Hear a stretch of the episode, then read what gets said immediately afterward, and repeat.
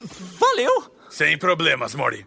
Agora me ajuda a pegar essas sementes, tá bom, amigão? Com certeza, Rick. Não que tenha me perguntado, Mori, mas o que aconteceu foi que eu me desloquei até uma dimensão no futuro com a medicina tão avançada que eles têm soro pra perna quebrada em todas as farmácias. Dá pra achar em qualquer lugar, Mori. Nossa, isso é muito louco, Rick. Só tem um problema, Mori. A dimensão que eu visitei era tão avançada que uh, eles também pararam o processo de envelhecimento. Todos lá são jovens, Mori, e sempre foram. Eu era o único velho lá, Mori. Eu era uh, como se fosse um tipo de celebridade por lá. Eu era fascinante pra eles. E tinha um monte de mulheres atraentes lá, Mori. E elas, elas todas queriam um tempo comigo. Eu me diverti com um monte de novinhas, mas eu passei tanto tempo lá que o meu dispositivo interdimensional ficou sem bateria, Mori. Não tem mais carga. O quê? Virou lixo, Mori. Não vai mais funcionar. Ah, nossa, Rick, isso não é bom.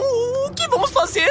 Eu tenho que voltar pra escola. É, Como é que a gente vai voltar pra Tem um casa? jeito de voltar pra casa, Mori, só que vai ser, vai ser, vai ser um pouco chato pra você. Vamos passar por alfândegas interdimensionais, então você vai ter que fazer um grande favor pra mim. Oh, oh. Quando a gente chegar nessas alfândegas, eu preciso que você leve as sementes até o banheiro e vai ter que enfiá-las bem no fundo da bunda, Mori. Na minha bunda? Enfia até o finalzinho, até ficar bem apertado. Ai, caramba, Rick, eu não quero fazer isso. Bom, alguém vai ter que fazer, Mori. As sementes não vão passar pelas alfândegas a menos que estejam no reto de alguém, Mori. Ah. E do meu elas iriam cair. Eu já fiz isso tantas vezes, Mori. Você ainda é jovem e tem a vida inteira pela frente. A sua cavidade anal ainda é apertada e maleável. Tem que fazer isso pro vovô, Mori. E tem que enfiar essas sementes na bunda. Na minha bunda. Vamos lá, Mori. Por favor, Mori. Tem que fazer isso, Mori. Ai, caramba.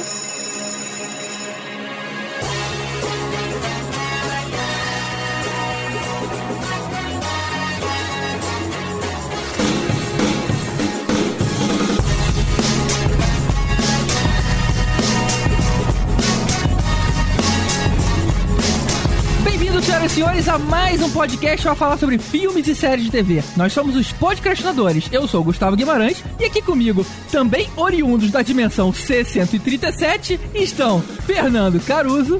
Fala galera, pô, tô muito empolgado de gravar esse episódio e o meu sonho é ver um live action com Rick e Morty em que eles entram num carro que viaja no tempo e aí eles têm que impedir os pais do Morty de eh, apagarem a existência dele, fazendo eles ficarem juntos. Eu acho que daria um puta filme. E tem o Almanac dos Esportes, né? Não, calma, isso já seria num segundo filme, né? Tibério Velasquez. Pô, eu queria ter uma TV interdimensional pra ver a versão minha que deu errado. É, eu tô vendo ela agora. Eu também vejo, cara. Tenha mais medo de ver a versão que deu certo. A versão minha que deu errado, ela fez um programa de televisão que chamava-se Arrumadinhos, em vez de ser Zona, Zova. Ai, agora entendi. Foi ruim essa. Você tá entendendo por que, que essa é a versão sua que deu errado? Nessa outra dimensão eu era o youtuber. Tá bom, chega, homem, chega. Eu, Vécio, parente. Eu veria um filme chamado Alien Invasion Tomato Monster Mexican Armada Brothers who are just regular brothers running an event from an asteroid and all sorts of things. The movie. A gente sabe que você veria, cara. A gente conhece bem o seu gosto, cara. Você, quer dizer, compraria, né? Compraria o Acho que DVD você depois. Devia dizer, eu veria de novo. Porque se bobear, você, você já deve ter visto alguma coisa assim. Qual era aquele do Guilty Pleasure que o Elvis falou, cara? Que tinha um cartaz horroroso. As Aventuras de Gwendoline? É, Aí, meu pronto. Deus. Oh, isso é muito bom. As aventuras de Gwendoline, eu tenho certeza que passa na TV interdimensional. E mais uma vez aqui com a gente, o blogueiro e escritor Carlos Cardoso. Salve galera, fuja, corra, não assista Rick and Morty. Sabe Futurama, aquela história do cachorro? Todo dia, qualquer episódio, de repente acontece aquilo. Rick and Morty não é uma comédia, é uma série sobre a vida, e isso é muito perigoso. Não é de Deus. Mas vem cá, que história do cachorro é essa de Futurama? Caramba, o episódio do cachorro do Fry, o Seymour. Nossa, é muito triste esse episódio. Puta que me pariu, cara. E, e Rick and Morty tem isso. Você Tem. tem. Se você tá vendo uma cena toda engraçadinha com o Alien engraçadinho, aí você para e presta um pouquinho de atenção. É. E aí você vê uma coisa que seu mundo desaba. Vai te traumatizar. É verdade. Porque é essa série foi feita pra você assistir que nem o Rick. Você tem que ser niilista. Aham. Você tem que ver assim, nada importa, não existe Deus, não existe nada, tudo é insignificante. Aí você assiste e ri. É uma série nihilistificadora. Exatamente. Eu tô ficando assim, cara. Eu tô cada vez mais preocupado, né? E pela primeira vez aqui no Podcastinadores, o animador oficial do Rick and Morty, Paulo Antunes. Opa, e toda vez que alguém me convida pra um sarau de poesia, eu viro um picles. É Pickle Paulo. Opa, que isso? Fica o pau, né? Opa. Esse é aquele. Ai, horrível. Pô, mas que honra a gente ter aqui entre nós um dos caras que, que trabalha na série, bicho. Falando internacionalmente, diretamente do Canadá. Esse podcast tá ficando muito chique, Tá hein? ficando chique, É. né? Muito legal, Paulo. Eu trabalho com animação já faz uns 10 anos, direto assim. E essa é a segunda vez que eu trabalho numa parada que eu já era fã. Só que a primeira eu era mais ou menos foi que era a turma da Mônica. Irado. Aí agora eu vim trabalhar com o Rick and Morty. Ô, Paulo, mas é tipo assim, tu é cheerleader do Rick and Morty? Porque você é animador, né? Sou, sou, eu boto uma sainha e fico de pompom lá na frente fazendo. é, Me dá um entendi. R, me dá um I, me dá um C, me dá um K. Uma informação de alcova aqui, exclusiva: o Paulo foi o modelo que usaram pra desenhar a Jéssica. Yeah. Ó, não vou falar nada não, mas sem querer querendo, que os caras não me conheciam, né? Eu era um dos animadores lá. No décimo episódio da temporada tem um figurante que é a minha cara. Vocês vão ver quando sair o último episódio da temporada. Que é a minha cara. Eu falei assim, caralho, que isso, cara? Eh, Fizeram sem me conhecer assim, do nada. Aí depois que eu falei isso pro, pro diretor de animação lá, o Neita, todo mundo começou a chamar a figura de Paulo. Pô, então é animador e cast member. Bom, como já deu pra deduzir, hoje a gente vai falar sobre o desenho animado adulto mais nerd da TV e a sensação do momento, Rick and Morty. Futurama. Depois, Ah, depois dos e-mails.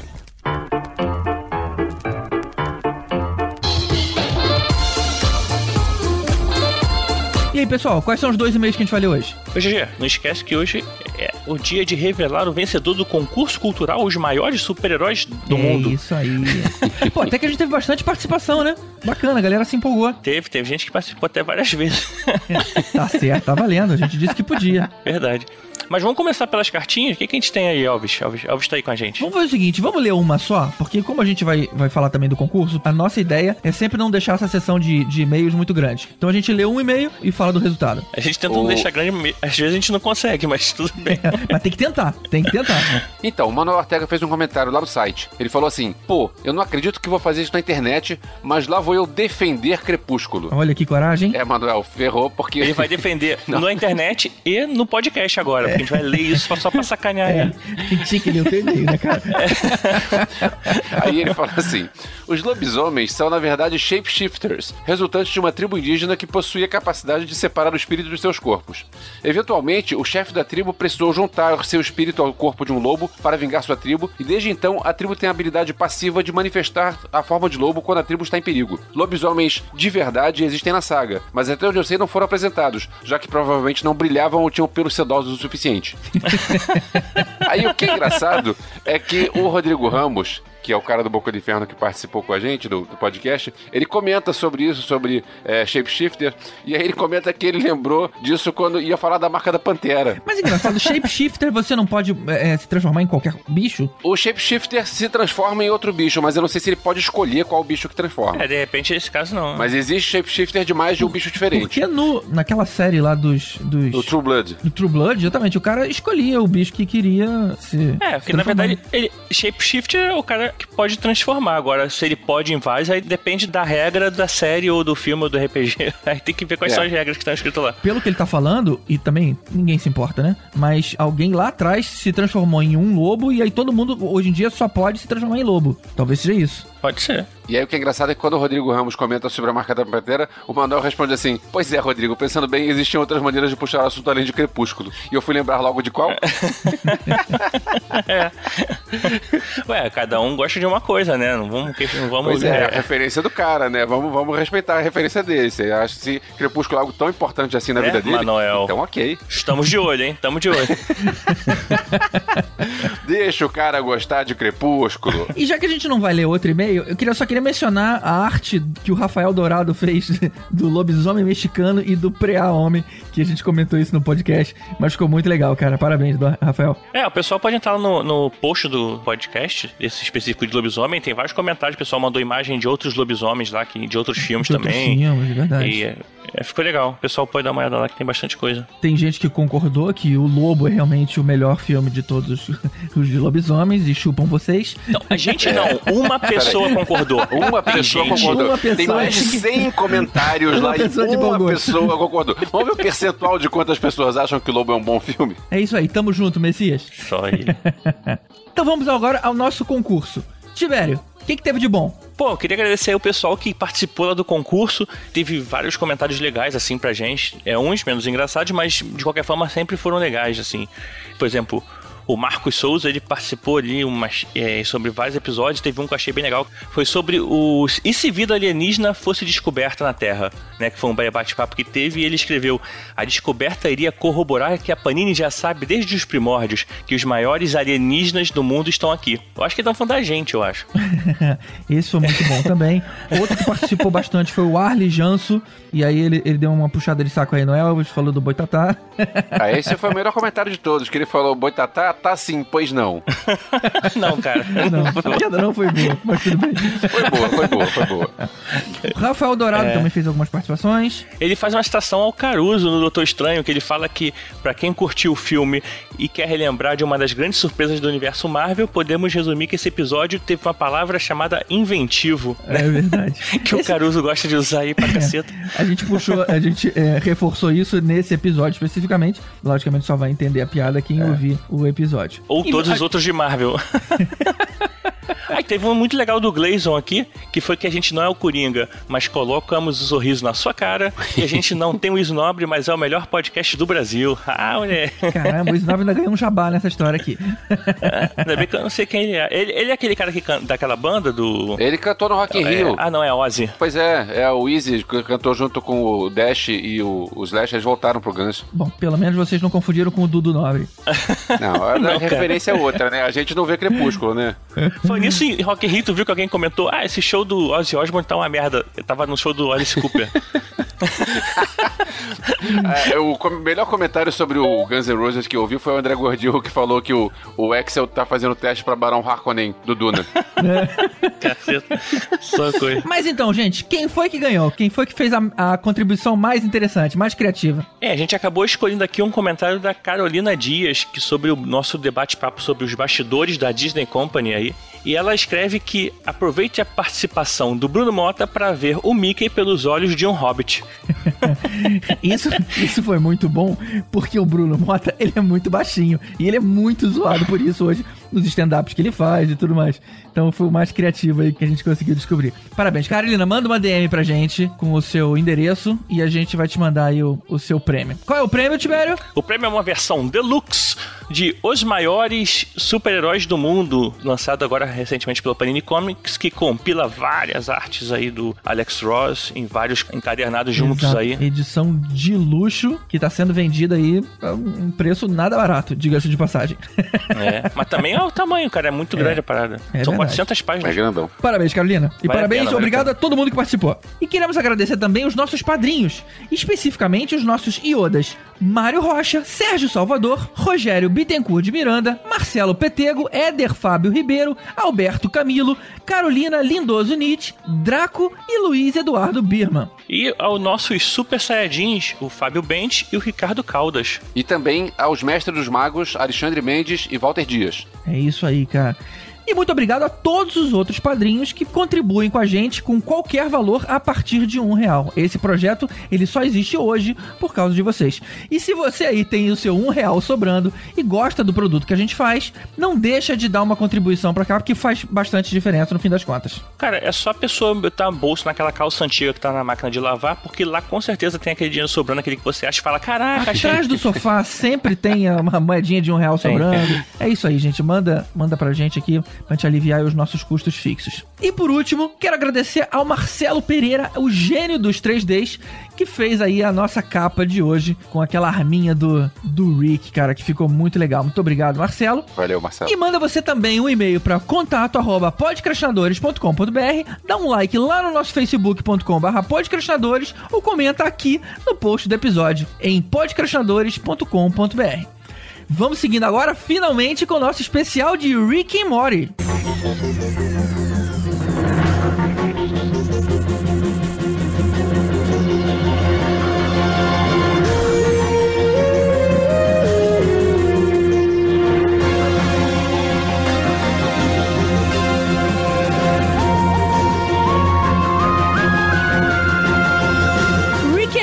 É um desenho animado adulto onde o avô leva o neto para viver aventuras interdimensionais através do portal que ele inventou. A série é repleta de referências nerds, violência, insinuações sexuais e piadas politicamente incorretas e histórias que usam a ficção científica de um jeito que nunca tinha sido feito antes. Caruso, para facilitar o entendimento, dá uma lida no enredo aí. Rick Sanchez é um cientista alcoólatra e uma das mentes mais inteligentes do universo. Depois de ter abandonado a família por muitos anos, ele volta a morar com a família e sua filha Beth. Ele divide o seu tempo entre desenvolver projetos altamente tecnológicos em seu laboratório, que fica na garagem da casa de Beth, e levar seu neto de 14 anos, Morty, em aventuras perigosas e surreais pelo multiverso. Essas aventuras, somadas às tensões familiares, causam ao sensível Morty muita angústia em casa e na escola.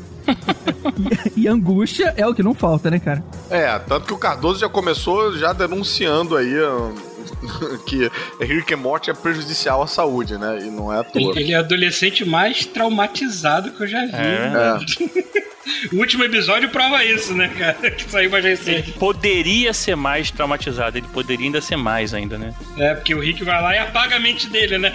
Depois que o Rick fez ele fazer com aquela semente no primeiro episódio, Caraca, O que vem é louco. verdade. Way up your butt, Morty. Uma das coisas que eu mais gosto da série, logo de cara, é que, pô, a gente vendo aí a, a sinopse e tal, ela quebra com aquele paradigma que normalmente esses desenhos animados que tem essa coisa de ter um universo maluco fora do universo real, a família não sabe. É, Tipo, é, meio exatamente. Phineas e Ferb, que sempre rola uma loucura e depois tudo volta ao normal. E, cara, e nesse, rapidamente, a família entra na parada, aí tem aventura com a irmã, vai todo mundo tendo que lidar com esse universo esquizofrênico e, e maluco e é, melancólico do, do, do Rick. Eu lembro de ter tido um sentimento parecido lá nos anos 90, quando eu vi Simpsons pela primeira vez. Porque tinha aquele comichão e coçadinha que era altamente violento. Eu falei, caramba, isso não tinha nos tons Jerrys da vida, né? Aí depois o desenho acabou se rendendo à pressão da Fox e ficou meio coxinha. Mas aquele início, aquela primeira vez que a gente tinha contato com Simpson, foi mais ou menos o que eu senti quando eu vi o Rick and Morty pela primeira vez. Ah, cara, mas o Family Guy, ele acabou assumindo um pouco disso porque o Family Guy é muito louco, assim, também. Mas ele continua louco? continua. É, continua. É, Continua. tipo assim, o Peter chega e fala assim, cara, eu só faria isso se aparecesse a, a Lindsay Lohan andando em cócoras pelada e, e cantando, assobiando, sei lá o quê. Aí toca a campanha, abre a porta da mulher, assim, sabe? Tipo, não tem o menor sentido. que tá Mas continua com aquela coisa de tipo de se ah, as aventuras do Stewie acontecem na cabeça deles, você não sabe, são, a família não participa da aventura do Stewie. Não, não, sim, sim. Então, esses desenhos às vezes têm essa dinâmica, que você tem um universo fantástico que você pode sempre, no final das contas, se você quiser, dizer que tudo aconteceu na cabeça dele. Esse não. Não, não, mas acontece com o Peter, acontece com todos eles. Não, mas o que eu quero dizer, tem essa diferença do universo do Stu e as aventuras que o Stu, que o Stu vive com as da família. E você pode pegar esse universo fantástico do Stu e dizer que é só uma criança brincando e tal. Você tem uma, uma trava de segurança, por assim dizer. Talvez nas últimas eles tenham brincado. Só não confunde com surrealidade, porque a, a Pantera Cor-de-Rosa também era surreal. O que eu acho bizarro no Rick and Morty é, é falar de violência, de, se- de estupro, cara. E eu não sei se, se Family Guy tem isso. Tem isso sim. Family Guy, ele, ele inclusive ele começou, ele fez essa grande quebra, detesto esse clichê, mas ele fez essa grande quebra de paradigma do desenho tradicional quando ele começou a mostrar coisas que personagens de desenho não faziam. O Family Guy é extremamente violento e a violência vale pra todo mundo, inclusive pro Stewie. E outra, tem um- uma cena clássica do Family Guy que o Peter compra um cavalo e aí cisma de, de investir no cavalo de corrida, aí bota o cavalo em casa. E aí, no dia seguinte, no café da manhã, a Lois está reclamando com o Peter que a geladeira tá cheia de leite. Pra que, que ele comprou tanto leite? E tá o Stewie comendo sucrilho Eu já vi onde essa piada vai. com a garrafa de leite. Aí o Peter fala: Não, eu tô investindo em sêmen de garanhão Ai, reprodutor. Aí o Stewie para, olha com cara estranha pra colherzinha, coloca na boca e continua comendo devagar. Você imagina isso nos Flintstones, cara? Então, mas a, a gente, de certa forma, a gente deve tudo aos Flintstones e, muito, e posteriormente aos Simpsons. É. Os Flintstones começou com aquele formato de, de fazer a família, de, de ter histórias um pouco mais elaboradas que os desenhos da época tinham. E os Simpsons elevou isso a uma nova potência, trazendo histórias mais adultas. Só que adulto normal, não adulto doente, que nem a gente é. Não, e o Flintstones foi o primeiro desenho no horário nobre, né? Sim, Sim, sim. é. E, e É. graças aos Simpsons, o sucesso deles, outras pessoas foram tentando a mesma fórmula, forma parecida, Sim. e cada vez mais baixando o nível, assim, vendo até onde a galera aguenta. até chegar no, no fundo, no fundo, que eu costumo chamar South Park, que é maravilhoso. É, Uhum. South Park chegou a um ponto que não rola mais processo pra South Park. As pessoas olham, ah, cara, é South Park, deixa. É. Desistiram.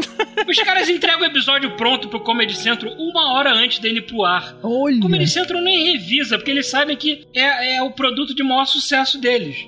Agora, comparando com o South Park, South Park eu acho que o Rick and Morty tem um humor muito ácido e tal, mas South Park às vezes eu acho que ele começou um pouco, né, pra quebrar com a onda do, do politicamente correto. Ele virou crítica social. E aí, vira um pouco piada pela piada, vamos fazer piada, vamos enfiar coisa no cu e não sei o quê. E, e coisas. Cara, Rick and Morty tem uma construção de história muito bizarra. É. E as piadas são justificadas dentro da história de um jeito muito. Cara, é, é- é bem que nem o Cardoso falou, assim, do, você também, Paulo, da coisa do niilismo e tal. Hum. É, é- é bem elaborado mesmo, né? O Rick and Morty, ele faz uma desconstrução de, da cultura pop, de ficção científica, de tudo, e leva ao exagero ao extremo. O South Park, depois de um tempo, depois de matar o Kenny repetidas vezes, falou assim, ok, vamos fazer crítica à sociedade, já que a gente consegue entregar um episódio em seis dias, que é o que eles fazem, vamos tentar pegar o que tá acontecendo no mundo e transformar em piada? Temas quentes, né? É, temas quentes, que eles conseguem, o resto não, não dá pra fazer isso, né? E você acha que eles conseguem entregar tão rápido porque a animação é simplificada? Ah, cara, eles têm um processo industrial muito maluco lá. Pra começar que os dois criadores estão completamente envolvidos com cada episódio, assim, o que às vezes não acontece tanto em outras animações, né? É, porque a animação é bem fraquinha, né? Quer dizer, fraquinha, é- ela é bem simplificada, né? Tem a ver com o que ele se propõe. Tem um documentário rodando nas, nas interwebs da vida que mostra exatamente como é essa uma semana de produção de um episódio de South Park. Ah, é. Eu vi, é bem louco. Ah, que legal. Eu lembro que no episódio de desenhos animados que a gente gravou lá atrás, o Cardoso comentou uma coisa que eu nunca tinha pensado, que o corpo do He-Man, ele só tinha a letra O, que era pra você poder usar os lados invertidos e assim poupar os, os fotogramas lá que você tinha que desenhar. E o nome dele era Orco. Era orco. Mas mudou, só que aqui por algum motivo não mudaram. Tipo, não, não acompanharam a mudança, entendeu? Tipo, era Gorpo, virou Orpo. E aí, tipo, aqui alguém pegou um roteiro velho e continuou sendo Gorpo. Como animador, eu senti isso na pele pela primeira vez, quando eu fiz Turma da Mônica, e tinha o lado do suspensório do Cascão. Volta- Volta-mente errava, assim. Aham. E não dá pra flipar, né? E ap- reaproveitar um. É, pois é. Na verdade, eu queria aproveitar então a oportunidade aqui do Paulo é, e que você contasse um pouquinho pra gente, cara, como é que é o teu fluxo de trabalho? O que que chega pra você e, e o que que você entrega? Eu imagino que você cria as animações com um áudio já mais ou menos definido, né ou não? Você é que nem aqueles coreanos sofridos que é, aparecem nos documentários antigos sobre quadrinhos. Isso é sobre desenho com chicote, com todo mundo desenhando na pranchetinha. Entregando comida embaixo da porta? É, né? Quase isso, né? Porque a gente tem cota de secundária. Infelizmente, eu sou uma pessoa. que- Eu nunca me considerei o melhor animador do mundo, mas sempre me considerei um dos mais rápidos. Então, pelo menos isso eu sabia cumprir direito. É, isso conta pontos bastante, assim, pros caras. É, vamos lá. O meu processo, eu faço cutout animation. Eu já faço isso há uns 10 anos. Comecei com Flash, quando eu fazia Turma na Mônica.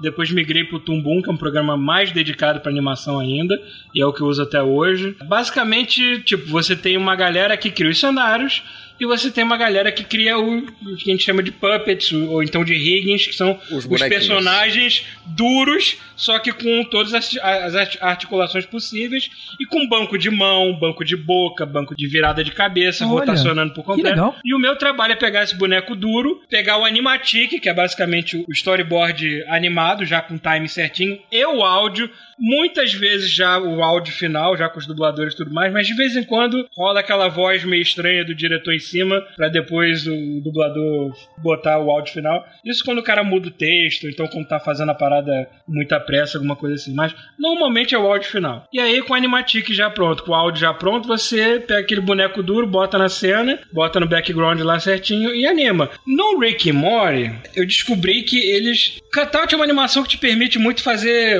roubar, né?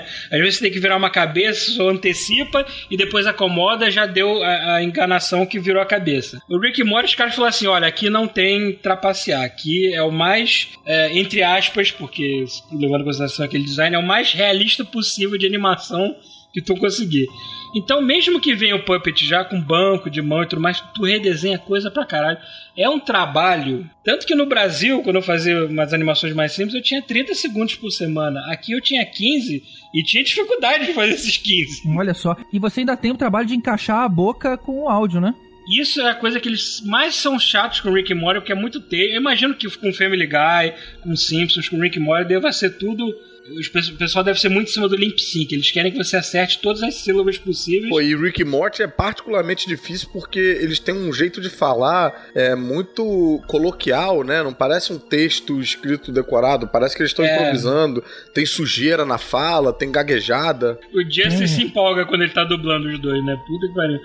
eu apanhei muito porque eu sou brasileiro, meu inglês é bom, mas tipo, é bom 80%, 70%, não é bom 100%. Então, muitas nuancezinhas eu acabava perdendo na hora, eu fui tomando meio que patadas educadas dos canadenses, né?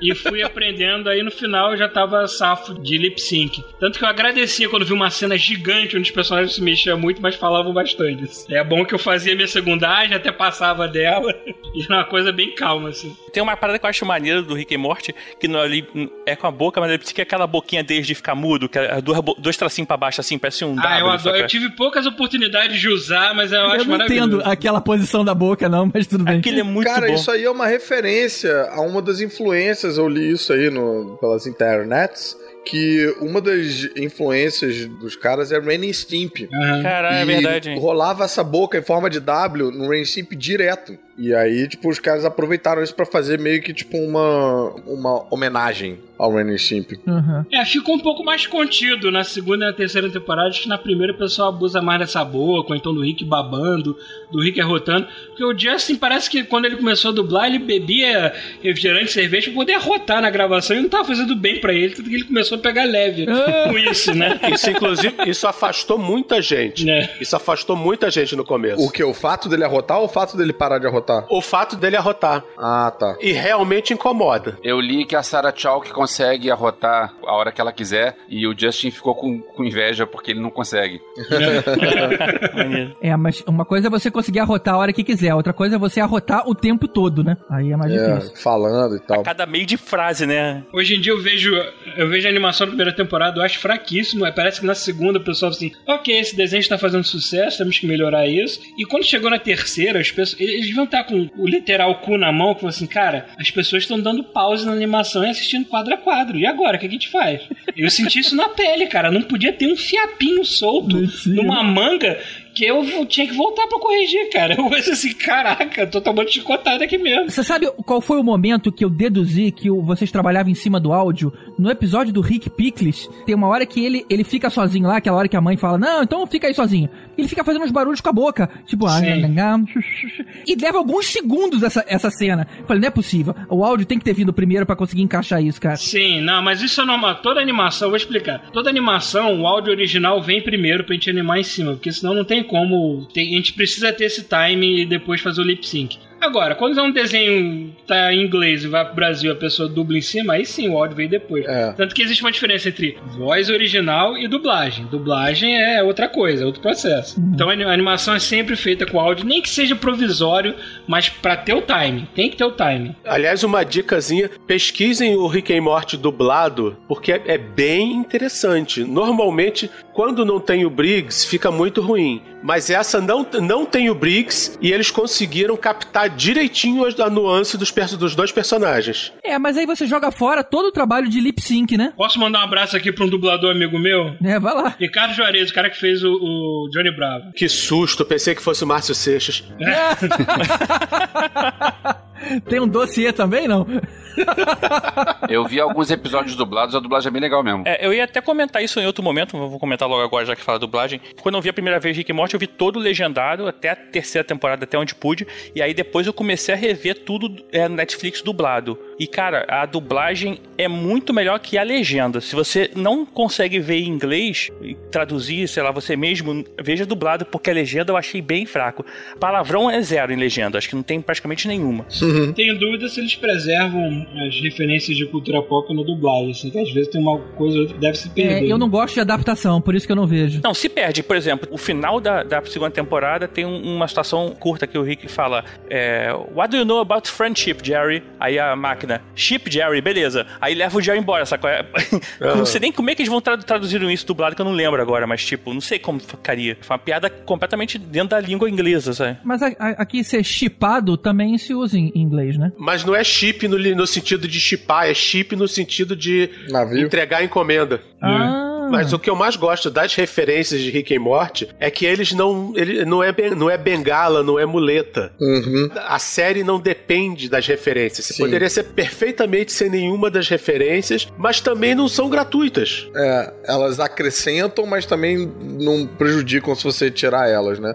Inclusive, a série toda é uma referência. Surpreendentemente, nem todo mundo pega isso, mas é uma mega referência a De Volta ao Futuro, né? Tem até naquele documentário, se eu não me engano, o Out of Time, que eu acho que tava no Netflix também, tá. aparece Don Harmon falando que o quanto ele é fã e tal, e tanto não à toa que ele trabalha na série que, né, que faz referência total. Os nomes são parecidos, né? Porque o Dr. Brown e o Marty são conhecidos como Doc and Marty, aí você troca para Rick and Morty, uhum. e o cara sempre de jaleco branco e tal, e a brincadeira toda tá em cima de que porra de amizade é essa? Que é uma coisa assim, o, fi o filme, é. o filme você vai tão embalado nos acontecimentos do filme que você não para pra questionar, tipo, caralho, o maluco é um físico nuclear e o outro é um adolescente do caralho, isso que, que relação estranha, sabe? Mas o curta que o Justin fez explica isso. Que curta é? O Rick and Morty surgiu de um curta, né? Pra quem acha que o desenho é bizarro, o curta é tipo Two Girls in a Cup, assim, tipo Eita. de bizarro.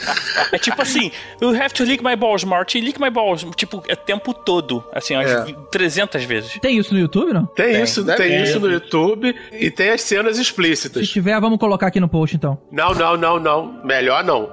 Rick and Morty, existe um sentido meio que distorcendo Rick and Morty, mas aquele curta é o choque pelo choque, né, cara? É, é, é, aquele é, negócio. É South Park. É South é. Park. É. Se dependesse daquele curta, a série jamais existiria. é, é, mas a série existe por causa daquele curta também, ironicamente. O Jesse, né? o Jesse ele tentou várias animações, uma mais tosca do que a outra, uma mais engraçada e doentia do que a outra. É só você procurar no, no YouTube por Ryland TV, alguma coisa assim. Você vai achar várias animações velhas dele. É verdade. É, o Justin faz a voz, eu acho, de alguns personagens no. É, ele faz a voz de algum personagem lá na hora da aventura, me esqueci qual. Agora não sei se ele tem outros créditos além de, de trabalho de voz, assim. É, e eu acho que alguma coisa da animação tem do apenas um show. Só falando do Justin, o, o Paulo falou aí das vozes do, do Justin. É só lembrando que ele faz o Rick e o Morty, né? É. é. Ele faz os Isso dois. é bem maneiro. E são, e são timbres tão diferentes, cara, que eu não. É, né, cara? só descobri isso para fazer a pauta pra esse episódio. Eu não tinha me ligado, não. eu também não sabia, não. Ele deve fazer primeiro só um personagem, depois o outro. Porque tem, inclusive, uh, vezes que um interrompe o outro, né? Então deve ser por camadas, né? É. A dinâmica da relação do Rick e Morty é toda em cima da dinâmica da relação do Doc e Marty, no sentido de que eles têm sempre uma pressão para resolver alguma coisa, sabe? Tipo, você não pode fazer isso, a gente precisa. Tipo, não tem tempo de explicar, isso aqui tem uma coisa meio. é, de, de tratar o outro meio como idiota, assim, né? meio Doc Brown. É. Vamos para uma aventura, foda-se, né? É, pois é. E, só que aí leva isso às últimas consequências, né? E aí, os primeiros episódios da primeira temporada são bem calcados disso, de tipo de. Não discute comigo, você tem que fazer isso aqui, do contrário, a realidade vai, sei lá, vai se desfazer. Um adendo aqui sobre a dublagem, o Chris Parnell, que faz o Jerry Smith, ele. O Justin, ele costuma usar sempre a primeira vez, primeira vez que ele gravou, mas pedem pra ele gravar umas 30 vezes cada fala. Só que o cara, eu, tá, beleza, gravou as 30, ele fica com a primeira.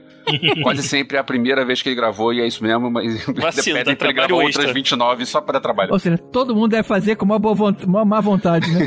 Cara, a palavra final é dele, pra começar, né? Dele é do, do Dan Harmon, né? Então, que não tem muito o que discutir, né?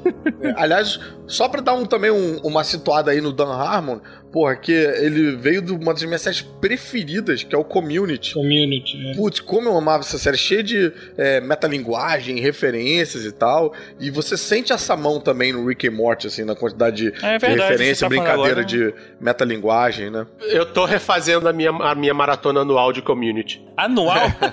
Olha só. todo ano eu faço uma maratona dos- das seis temporadas. Tá aí uma que eu ainda não consegui ver, cara. Tá, tô aqui. É, mas não é tão boa igual o Caruso e o Cardoso acham que é, não. Não, Eu tenho, Cara, eu tenho que tomar vergonha de assistir, porque um dos, um dos atores daquela série, o ator principal, é o cara que dubla o Bojack Horseman, eu acho ele muito engraçado. Ai, putz, o Will Arnett, não. né? O Will Arnett não faz community, não, cara. Não, tá é ele? confundindo. Isso é Arrested Development. Arrested Development é com o Will Arnett, com certeza. Só pra dizer que, cara, eu sou, eu sou fã do Dan Harmon já, porra, já tem um tempinho já. E depois do Rick and Morty, não sei se ele tomou gosto aí pela animação, ele fez um outro projeto chamado Harmon Quest, que ele joga RPG com uma galera. Sim, sim. Foi, isso foi feito lá na Bardel também. Putz, cara, sensacional. Aí rola uma animação em cima do jogo que eles estão fazendo. Sendo que o áudio é o áudio original do, do RPG que eles estão jogando, que é uma apresentação com plateia. Então tem risada da plateia, tem os caras se sacaneando. Cara, fica muito engraçado. É uma dinâmica muito maneira, cara. Que legal, cara. Pior é que você já falou sobre isso antes, mas eu nunca consegui lembrar depois de ver. Vou ver se Cara. dessa vez eu consigo É. fazer isso. Vale bem a pena, é uma puta sacação. Isso foi feito no mesmo estúdio que eu trabalhei, né, na Bardel. É, só que a Bardel tem dois prédios aqui em Vancouver, né? Um amigo meu, o Marcelo Chuvisco, que também grava o God Mode comigo, podcast, ele veio pra cá também, ele e a esposa dele, pra animar. Eles iam fazer o Rick Morty, só que rolou um atraso lá no visto deles, eles só vieram meses depois. Aí eles entraram nesse Harmon Quest e fizeram Harmon Quest. Só no último episódio que o Chuvisco entrou pra fazer o Rick and Morty. Ah, Pô, cara, se puder dar os parabéns lá pra eles, é muito sensacional, cara. Muito sensacional. Vem cá, o Rick Morty é de quando mesmo? Começou em dois- 2000 2013, e 2014. 2013 começou. Eu vou te falar que a primeira vez que eu ouvi falar de Rick and Morty foi num barzinho. Não co- conheci ninguém que já tinha visto esse, esse, esse desenho. Não tava na Netflix ainda, né? Porque a Netflix fica me mostrando o tempo todo aquilo. E aí, de repente, eu tava no barzinho e na mesa tinha um conhecido que não tem nada a ver o mesmo gosto que eu, então eu não tava prestando atenção no cara. Só que enquanto eu falava com um lado da mesa, eu pegava alguns fragmentos, assim, de algumas palavras que ele falava. Aí tem uma hora que eu falei, peraí, peraí, esse cara tá falando de multiverso num desenho do Rick Martin? Que era o que eu tava ouvindo, né? deixa, eu, deixa eu prestar atenção no que esse cara tá falando. Vou te falar que minha mãe estaria muito mais orgulhosa de mim se eu trabalhasse o desenho do Rick Martin, que ela, ela é fã do Rick Martin. Como é que pode ser um desenho do Rick Cara. Martin de multiverso, Cara, eu não conhecia, não sabia que era possível a mãe de alguém ser fã de Rick Martin. Desde a época do Menuda, ela é fã, cara. Caraca. Não conta pra ela. Não estraga a ilusão da, da jovem senhora, não conta pra ela. Não, mas relaxa, Cardoso, agora tem cura. meu Deus do céu. Ô, Paulo, agora eu fiquei curioso, cara. A tua mãe procura ver, acompanhar o teu trabalho? É, mais ou menos. Ela tem uma noção por alto, vê alguma coisa. Ela vai assim. te deserdar, cara. Se ela... Ah, bacana, meu É. filho, tá fazendo uns desenhinhos, né? Legal, tá bom. Festa de família, né? Vamos ver. Eu soube que tá passando na Netflix, né? O que ele faz. Bota em português pras crianças verem. Tem que falar pra ela, ó, eu tive o prazer de animar um velho verde pelado com a piroca de fora. é, porque quando eu animei não tinha blur, né, cara? Eu tive que animar aquela piroca. É, tem isso, Caraca, né? Tem isso. vacilo. Vocês têm que desenhar as pirocas. Não, porque não tem, não tem censura de palavrão e nem de nudez. Só quando vai pro Adult Swim é que eles decidem botar a censura lá. Eu sempre quis fazer essa pergunta pra quem trabalha com animação. Só de sacanagem, quando vocês não têm o que fazer, vocês desenham, vocês fazem desenhos pornô com os personagens? Cara, o Cardoso sempre volta pra pornô, cara. Puta que me pariu, bicho. Porra, o episódio de desenho animado, cara. Tudo ele botava um link do pornô, cara. É verdade. Olha, Rick e Morty você nem precisa. Se você notar que todo alienígena de Rick e Morty, o design lembra alguma coisa de genitália. Ah, eu tava revendo hoje o, o alienígena meio canguru com o Jerry andando na bolsa dele, o alienígena correndo e o saco debaixo do queixo do alienígena batendo na cara dele. Olha, a gente, a gente só sente, a gente só sente esse impulso de botar alguma sacanagem quando o desenho é desenho família. É. Tipo, tem desenho onde o, o personagem tá usando uma tanguinha, mas por debaixo da tanguinha, a pessoa que fez o boneco, o Rig, botou um piruzinho lá.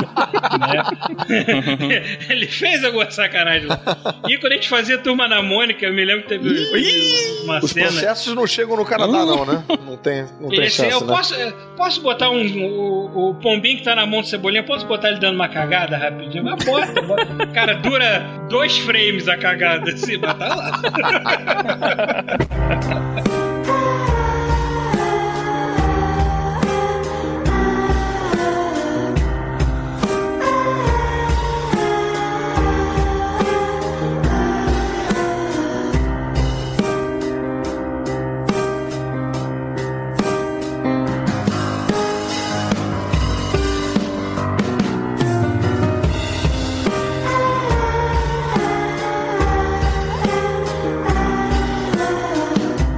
Da gente entrar agora nos episódios especificamente, vamos fazer uma divisão por temporada. Então, se você tá começando a ver agora, ainda não viu a segunda ou não viu a terceira, você sabe aí a hora de parar de ouvir. E tá errado. Se não viu, tá errado. Tem que ver. Pois é, curtinho, rapidinho, né? É. Corre atrás. Uma coisa que me chamou muita atenção no, no Rick and Morty, primeira vez que eu vi logo de cara, é que lógico que tem aquele primeiro, uma partezinha, né, de texto, né, de, de animação já, e depois tem a abertura. E, cara, eu achei a abertura muito maneira, cara, do, do episódio. Só que até hoje eu tô esperando aparecer o Couture lá. Eles fazem isso, Caraca, eles misturam. quando que vai As aparecer? aberturas são todas diferentes, né? Vai mudando. Na abertura, o, o Rick, o Rick não, o Morty morre algumas vezes, né? Tem umas situações que não tem como escapar. Mas o iníciozinho da abertura e o final, ela é sempre igual em todas as temporadas. O meiozinho é que muda. E o meio tem pedaços de algum episódio. Agora, esse final que aparece o, o- lá, o trabalho lá do Lovecraft e o iníciozinho não, não existe em nenhum episódio até agora. E eu tô esperando aparecer. O filho de. Eles fugindo com o filhote de Cthulhu e o, bichão correndo atrás deles, sacou? É? Mas eles fazem de propósito. Tem muita cena que não tem, tem muita cena que tem. Cada temporada dá uma mudada, assim. Aliás, eu confesso que a minha, que a minha maior diversão é, é, agora que eu tô trabalhando nessa parada, eu sei como é que termina, é entrar no YouTube e ficar vendo as pessoas conjecturando. Porque a pessoa abre a Wikipedia, o IMDB, vê o nome do episódio. Ah, a terceira temporada vai terminar assim, assim, assado, por causa do nome do episódio. E eu assim, caraca, vocês estão todos errados. É muito né? engraçado, cara. Olha, o que eu já vi em algumas apresentações é uma cena que você só tem na cena pós-crédito. E a cena pós-crédito, inclusive, eu só fui descobrir que existia no décimo episódio. Aí eu falei, Boa, peraí, tem cena pós-crédito em todos? Ah, viu? É o, o cara para no meio do filme, é o cara que não fica até o fim dos créditos. Deu é, mole, que, é que eu passava pro próximo já. Eu não sabia que ele tinha. Filme da Marvel você não levanta no- nos créditos. Não tem o menor respeito pelos, pelas pessoas que trabalham na parada. Não vê nem os créditos, não vê nem o nome do Paulo aparecer ali. Não, mas aí depois eu fui procurar o nome do Paulo. Aí chama pra fazer o podcast, né? E o nome do Paulo é o primeiro de animador É da o primeiro, temporada. é o primeiro. High five, Paulo. Mas não é ordem de importância, não. É porque eles pegam pela ordem alfabética do seu sobrenome. É o meu sobrenome Ah. é Antunes. Ordem alfabética do sobrenome. Tinha que ser canadense mesmo, né? É, coisa de gringo. Coisa amer- americana e canadense fazem. Falando na, na abertura, mais alguém acha que o tema é parecido com o Doctor Who? Sim, totalmente. É, é Muito parecido mesmo. é. Sim, sim, em sim. Curto- não curso seriado infantil. Cara, eu nunca vi o, o seriado Doctor Who, mas o tema do Doctor Who é maneiro. Eu toco esse tema com, no, com Stormtroopers do sucesso na Jedi Cons e funciona. E o tema é bom, apesar da série parecer ser ruim, que eu nunca vi a série, então não posso falar. Chuva de comentários no site a partir de agora. Eu, eu gosto de algumas coisas do Doctor Who. Eu vejo. Eu já tentei, eu juro que eu tentei, mas quando você vê aqueles os vilões do Doctor Who e você vê que, que eles tiveram um orçamento de dezenas de libras pra fazer aqueles vilões e os efeitos da série, não dá certo. Cenas de Libra. Eu também já tentei e eu não gostei, não. É, é minha, o meu comentário. O maior vilão do Doctor Who é um liquidificador que pode ser derrotado por uma escada. Nem É um tá liquidificador que parece um ralador, né? Um ralador de parmesão. É, cara. É um liquidificador com desentupidor de pia não, espetado. Mas vem cá, a gente tá zoando o, o Doctor Who, mas, pô, é, Rick and Morty tem várias referencinhas ali, né? Tem, tem É. muito dessa dinâmica das, das raças alienígenas alienígena, organização da raça alienígena. Olha, o, o que o, o Dr. Who inspirou o Rick and Morty é basicamente pegar o personagem do Rick e transformar ele quase num deus. Ele é a criatura mais inteligente da galáxia, quiçá do multiverso. e é a mesma, a mesma dinâmica com, com o Dr. Who. Ele é mais inteligente do que ele mesmo. É o mais inteligente de todos os Ricks, né? É. Ele é o. É, the Rickest of the Ricks. é, The Ricks of the Rick. Mas o mais legal é que ele é inteligente. Ele é uma das criaturas mais inteligentes do universo, mas ele não é tão inteligente quanto ele acha que é. Eita. E o Rick se dá mal de vez em quando. É verdade, é, É verdade. Ele não é perfeito, ele não é uma Mary Tem Sue. horas que ele joga com a sorte, né? é, né? Mas quando ele faz uma cagada na frente do Mori, ele apaga a memória do Mori. Né? É, esse coisa que eu é acho- ótimo. Uma coisa que eu acho interessante da série também é que ela é, ao mesmo tempo, totalmente inconsequente. Parece que eles fazem os negócios meio que eles estão inventando na hora, mas ao mesmo tempo eles buscam ir atrás da merda que eles falaram, né? Então, não, não tem um episódio que aparece todos os Ricks você pensa, tipo, ah, tá engraçado isso aí, beleza. E isso passa a ser um negócio recorrente. A organização dos Ricks e tal. Tudo, tudo fica pra sempre, né? Tudo, é, tudo passa a valer. Não, né? e as raças, né? Às vezes tem aquela raça do, do esquilo que sai da bunda. Aparece um episódio, daqui a pouco, vários episódios aparece aquela porra, né, cara? Tipo assim. eles estão no hospital e aí tem um cara assistindo televisão atrás dele com um, que é um esquilo dentro da bunda de um humano, né? E os personagens se lembram, né? Isso é muito maneiro, né? Os personagens se lembram, eles falam do, do- de coisas que eles fizeram em outros episódios, que normalmente essas séries que são mais one shot, isso não acontece, né? E quando você não viu o episódio do qual eles estão falando, funciona como uma piada solta. É. Eu fico imaginando a Globo passando um programa desse, que a Globo não tem, não, pelo menos não tinha, né? Menor compromisso com ordem. Você imagina a, a zona que ia ficar. É. Um dos episódios mais memoráveis da primeira temporada é o episódio da TV interdimensional. Isso é basicamente você botar o microfone na frente do Just e ele improvisando basicamente tudo do episódio. É. Ah, sim. Tanto que tu vê que ele ri no meio do texto e dane-se, fica. É muito engraçado aquilo, eles começam a rir. Aquele lance do esquilo na bunda, aquilo ali foi ideia, ele devia estar bêbado na hora e ficou, né, cara? E aproveita a risada, né? Esse episódio é muito engraçado. É. Eu posso falar que eu achei esse episódio um dos mais bobos de todos? Não, não pode. Cara, mas você sabia que era improvisado? Não. Mas, cara, você agora sabendo que é um episódio de TV todo improvisado, não tem um charminho especial, cara? Fala a verdade.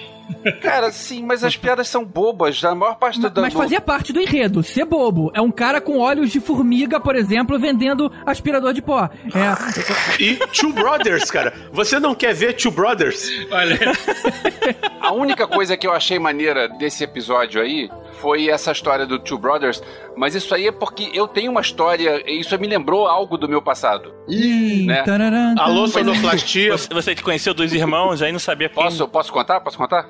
vamos lá. Não, Vai, conta não, não pode, não. Não, É. cara, ninguém se importa. Cala a boca, Tibério. É Vai. só rapidinho, rapidinho. Espera, vai deixar. O, Elvis vai começar a contar em 8 minutos e 45, só pro editor, se ele quiser cortar, só pra ele saber. Tudo começou quando eu, quando eu estava voando em Macho Grande. ah, tá. É porque aconteceu o seguinte, nos anos 90, início dos anos 90, é, eu lembro que uma vez eu tava no, no Baixo Gávea, no Sagres, com um amigo meu, e a gente pensou, vamos bolar um título de filme que vai ser maior. Olha. Sagres, que depois virou Garota, Garota da Gávea. Caralho, foi antes da garota da Gávea nascer, é isso? Aí a gente tava lá pensando, vamos pensar num filme que o nome do filme tem que ser maior do que o argumento do filme. Aí a gente bolou um filme que seria As Poderosas Jacas Malignas em seu terrível, infatigável e incessante luta sem tréguas contra o nosso herói Moranguinho, Vingador Sanguinário, Príncipe das Sombras, parte 2. E isso aí eu resolvi usar isso como cantada. E eu tava no Baixo Gávea uma vez e foi quando eu conheci minha primeira esposa. Isso deu certo? Essa história é verdade. Ela resolveu transar com você pra calar sua boca? Eu, resol... eu, eu falei o seguinte pra ela: olha só, eu tô fazendo um filme chamado As Poderosas Jacas. E aí, depois eu vou fazer um filme chamado Pamela e Shamila, as gêmeas chifópagas, e quero você como minha atriz principal. Ela achou a história tão interessante que a gente começou a sair, a gente ficou junto, a gente casou e funcionou. Aí eu lembrei quando eu vi esse título do Alien Invasion Tomato Monster Mexican About the Brother. Cara, eu gostei disso porque isso lembrou o, o meu passado. Mas assim como a minha história foi boba, essa também foi boba. Como as coisas eram fáceis nos anos 90, hoje em dia essa cantada não funciona nem com Elon Musk, cara. Ué, funcionou, com- vou te falar que funcionou. Essa é a história do teste de sofá mais longo. Vou confessar que essa cantada é muito melhor que a cantada que um amigo meu já usou. Que ele falou assim: solta o pipa, solta o peão. Quer ficar comigo sim ou não? Eita. Segundo ele, funcionou, né? Mas porra. Mas pegando então o- esse gancho do Elvis, o, o seriado pegou vocês desde o piloto? Sim. Devagar, pra mim Sim. foi devagar. Eu levei um pouquinho pra engrenar. Eu diria que no, até o quarto eu falei, é, tá, tá legal, é, é disruptivo, tá valendo. Mas no 5 aí, beleza, eu virei fã. Pra mim, o episódio que eu falei, cara, tô vendo um negócio especial é aquele episódio que eles vão juntos pra uma sociedade que é organizada por mulheres, invés que é. Ela é toda. Ah, tá. Qual é o número desse episódio? Alguém sabe? Cara, não sei se É o quarto. Eu sou uma pessoa muito babaca. Então, quando começou o primeiro episódio e falou de enfiar coisas no cu, eu já fui fis- fisgado pela série. eu sou muito babaca. Eu concordo com o GG, eu gostei, eu comecei a gostar a partir do quinto episódio, que é o do Mystics, que eu achei o conceito daquele Mystics um é muito genial. bom. É, Apesar de ter o mesmo sobrenome do GG, eu achei a ideia muito É. boa. quase, quase. GG chama Mystics? Mystic. Eu, eu achei a ideia muito boa daquele bicho que ele faz a tarefa e vai embora, e quando ele não consegue, ele chama outro bicho, que depois chama outro bicho, que depois chama outro. Eu, aquilo é muito bom. Não, e o que é mais engraçado é a tarefa que o bicho não consegue fazer é a mais simples de todas, que é É isso que é foda. melhorar a atacada do Jerry. Só que o Jerry é tão bunda mole, cara, que dá uma disruptura bizarra. A da mãe entendeu o sentido do amor, sei lá, da garota não sei o É. quê, e, e tipo, a É, é dele... ser popular. É. E ela tenta beijar o Mystics ali, cara. Achei tão Nossa. bizarro isso.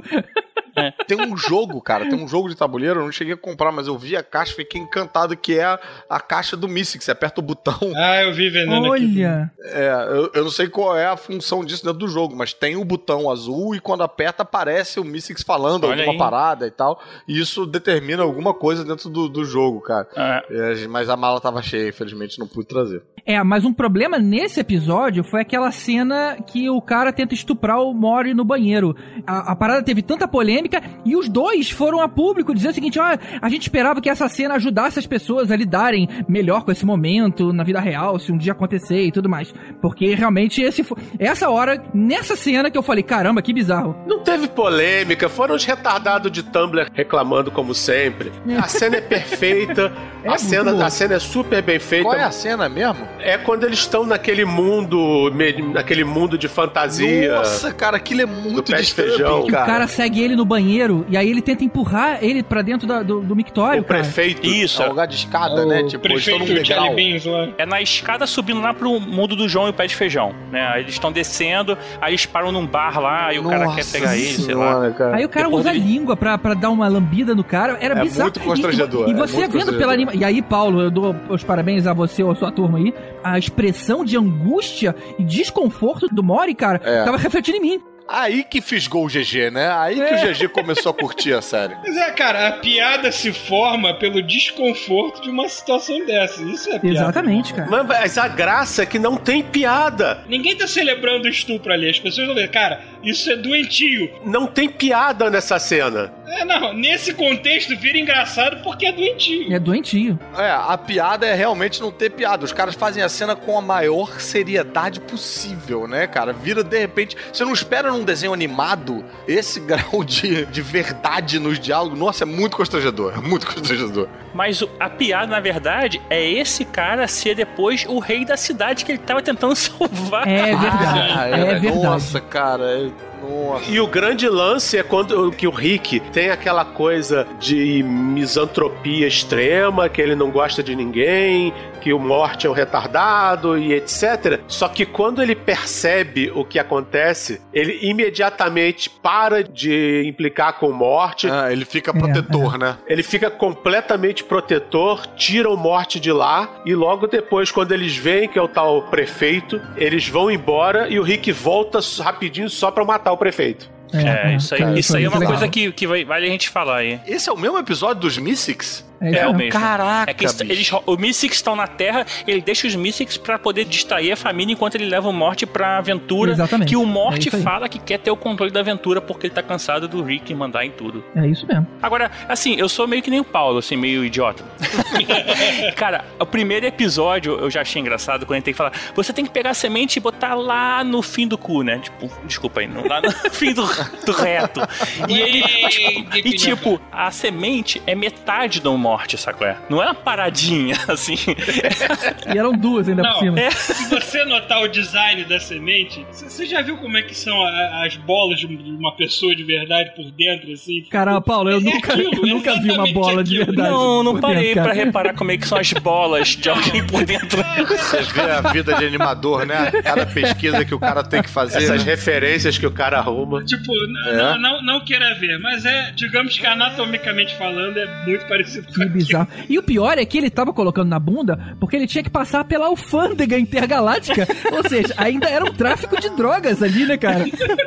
Porque ele perdeu o Portal Gun lá, né, cara? Foi muito É. louco. Não, e detalhe, aquela droga, a, a semente começa a se desfazer dentro dele e ele fica drogado, cara. Foi muito É, bizarro. ele fica muito inteligente, né? Cara, bizarro, Não, esse episódio é, é muito louco, assim. é- no final, no- resumindo, você, se você começasse o episódio do final, não aconteceu nada, porque nada daquilo serviu pra porra nenhuma. No final acaba zerado o episódio, né? Porque ele não conseguiu pegar as sementes, porque a semente se desfez dentro dele. Essa Portal Gun é um negócio que fica bem presente também, né? É, o e, principal próprio da série. lembra bem, não tem um jogo que tem, Tem, isso? Não, tem o, tem o, o jogo o Portal. Portal, mas assim, ela não é interdimensional. Você tem que atirar num lado, atirar no outro e você transfere de um lado pro outro. Aham. Essa arma dele é mais um DeLorean quase, assim. Você escolhe o tempo, né? Sei lá, o tempo Aham. não, mas o- a dimensão que você quer e você transfere pra lá e foda-se. É, é uma arma que ela, ela cria furos em roteiros, É. né? Te leva onde você quiser. Para as crianças entenderem, é igual uma Tardes. É, Tardes, boa. Tardes é, É, só, melhor. não, só não viaja no tempo. A Portogan também não viaja Ou no tempo, né? Né? Acho que viaja talvez, sim, né? Não, a Nunca. Portal Gun também não viaja no tempo, não. Não, mas o que ele tava falando é em referência à tarde, que a tarde viaja no tempo. A Portal Gun não. O segundo episódio, que é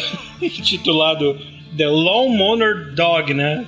Lone... Putz. é, é inspirado naquele filme lá, O Passageiro do Futuro. Passageiro do Futuro? Não. Ah, Vingador do Futuro, não. Não, É, passageiro do futuro, é. Mormon. É o passageiro Aquele do foi futuro. de realidade Passageiro, virtual lá que isso. deixa o cara inteligente. A curiosidade desse episódio é que, muito antes do Rick and Morty, o Justin tentou emplacar uma série. Justin, né? Eu tô super íntimo do cara já. Eu falei com ele por Skype, mas tudo bem. Já tá mais do que a gente, cara. Você tá Pois podendo. é.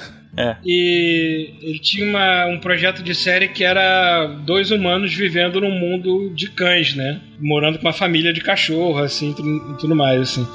Que ele não conseguiu emplacar, aí ele fez esse, eh, eh, esse episódio meio que baseado nisso. Tanto que no final o Rick até fala, né? Tipo, o Mori até fala assim: Puxa, como seria um universo todo com cães, não sei o quê.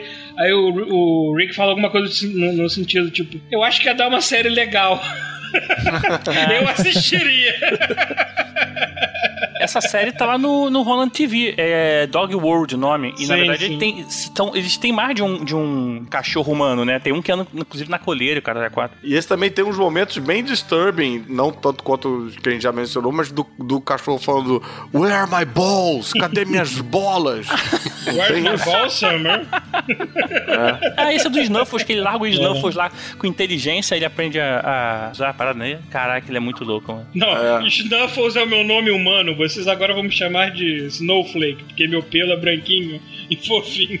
E esse episódio ele, ele é complicado porque tem quando eles vão naquele universo Fred Krueger pra tentar influenciar o professor do Morte, eles vão parar num nível de sonho do cara que tem aquela tem uma Summer sadomasoquista. Caraca, é, verdade. referência cara. a Inception, referência a, a- ao Fred Krueger, referência a tudo, né? Inclusive, tem a, tem a parte do Inception de, deles dizerem que dentro do sonho o tempo passa mais devagar, então eles podem ficar mais tempo lá. Passa mais Eles podem devagar. ficar mais tempo lá dentro. É verdade. É muita parada, muita referência, muita referência. E o episódio 6 foi um dos mais dramáticos que eu vi nessa série. O Rick inventa um soro pro Morte ficar popular.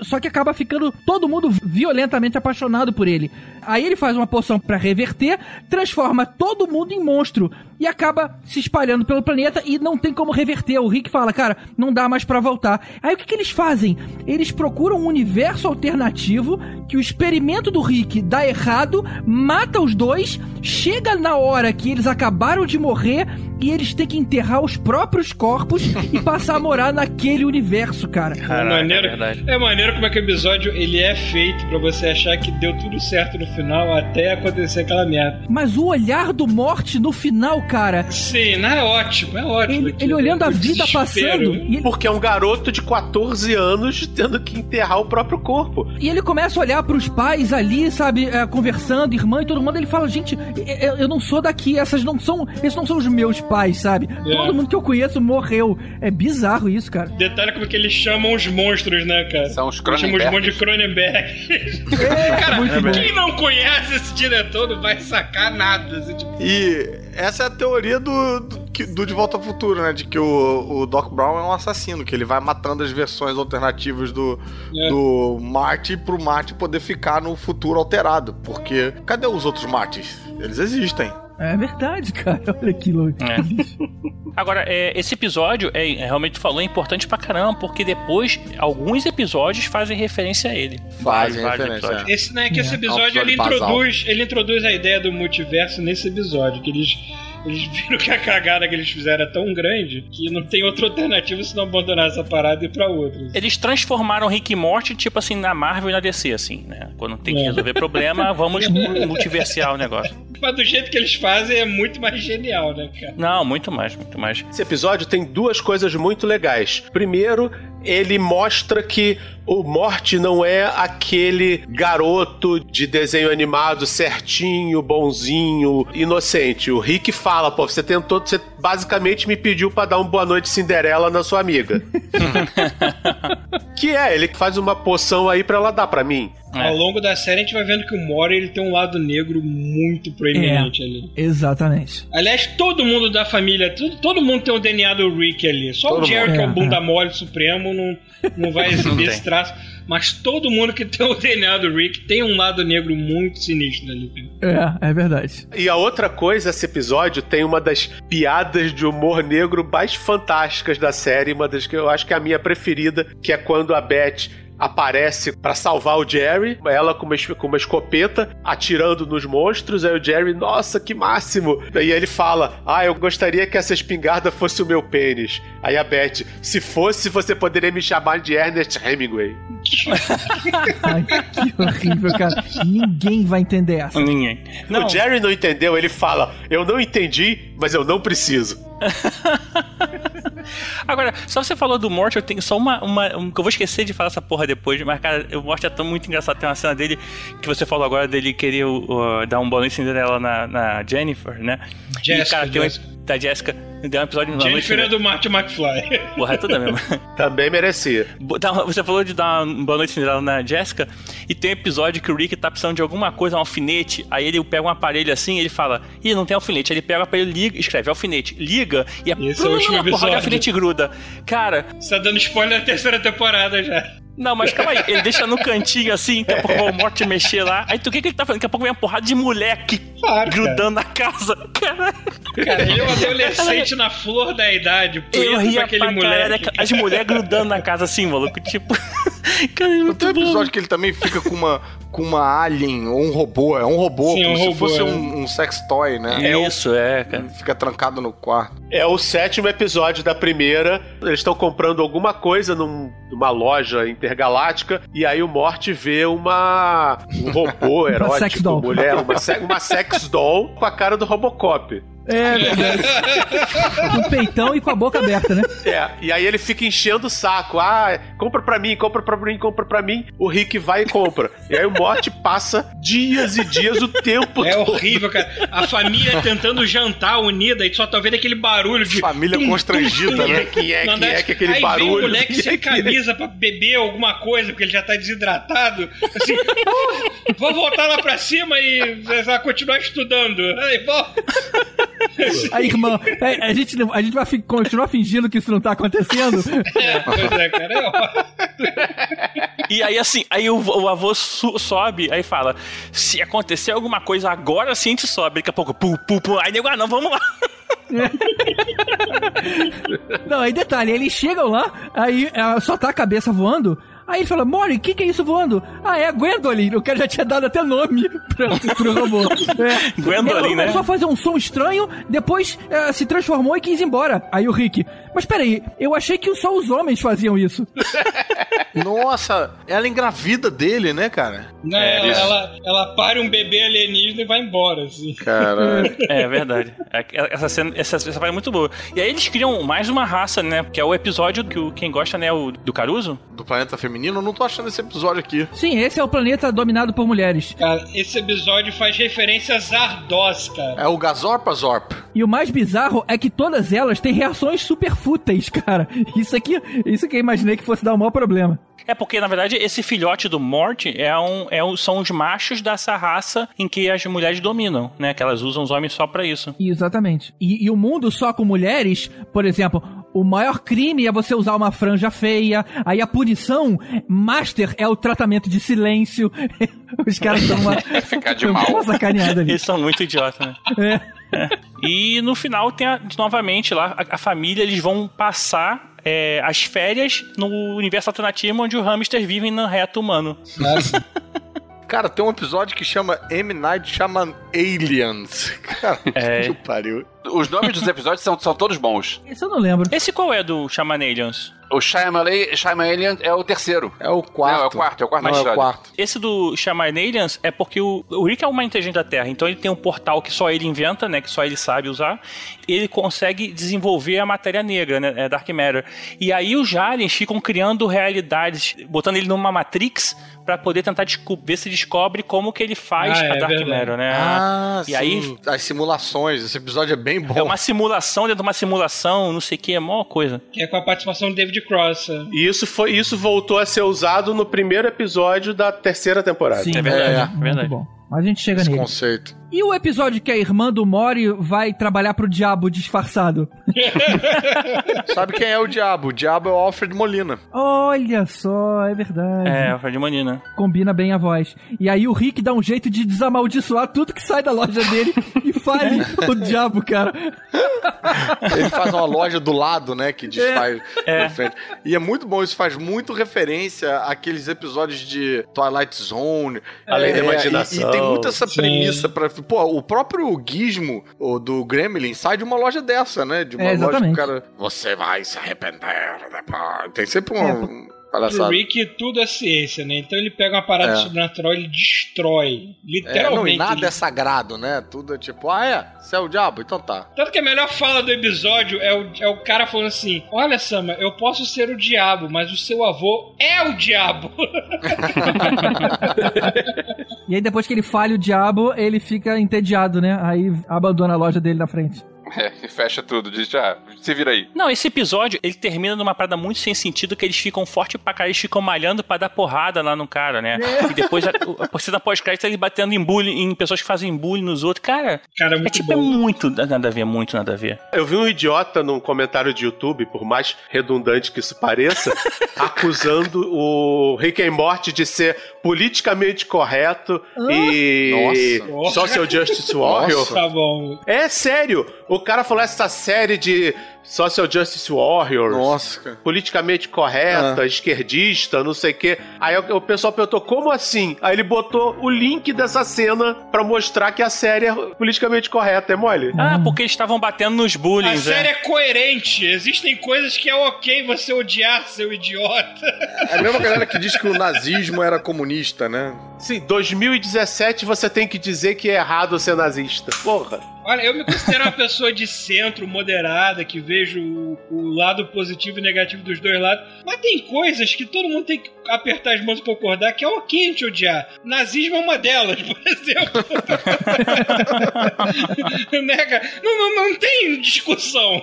Não, não, não, não, não tem veja bem nessa hora. E pegando o gancho de Hitler, eh, no último episódio dessa temporada, você tem aquela festa onde o robô aparece um robô que mistura Hitler com Abraham Lincoln e um monte de outras pessoas no meio da casa. O nome do, desse cara, desse personagem, é o Aberdolf Linkler.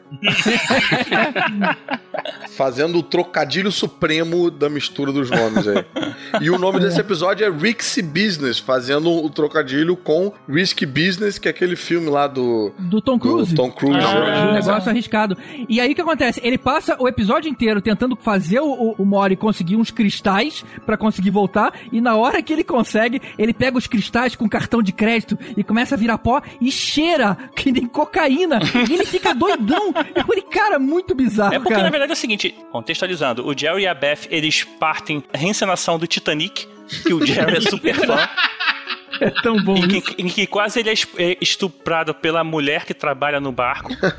e aí ele- eles resolvem dar uma festa em casa. Junta todos os amigos loucos do Rick, de todos os universos, com as amigas da, da Summer. E o Morty fica querendo cuidar, do, tomar conta dos dois pra que nada daquilo aconteça, né? E aí eles vão parar em outra dimensão. Esse é o que aparece o Bird Person pela primeira vez? Sim, É, Bird acho que Person. É, exato. é. E o Bird Person é o próprio Dan Harmon. Meu personagem favorito na- nesse episódio é, é o gato É o Squant.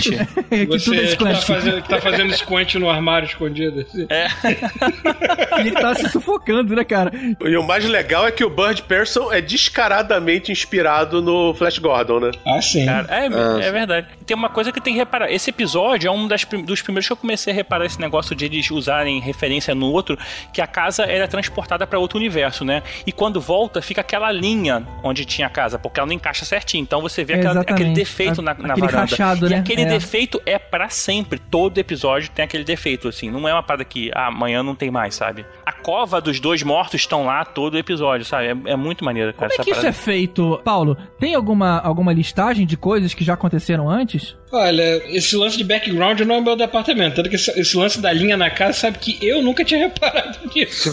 Porra, Paulo, cacete. ver que eles Mas mudam. deve ter, é, né? Deve ter essa referência base, aí. né? Sim, sim, é. Eu só faço as pessoas se mexerem, eu, eu, não, eu não mexo no background. Você é só o cheerleader.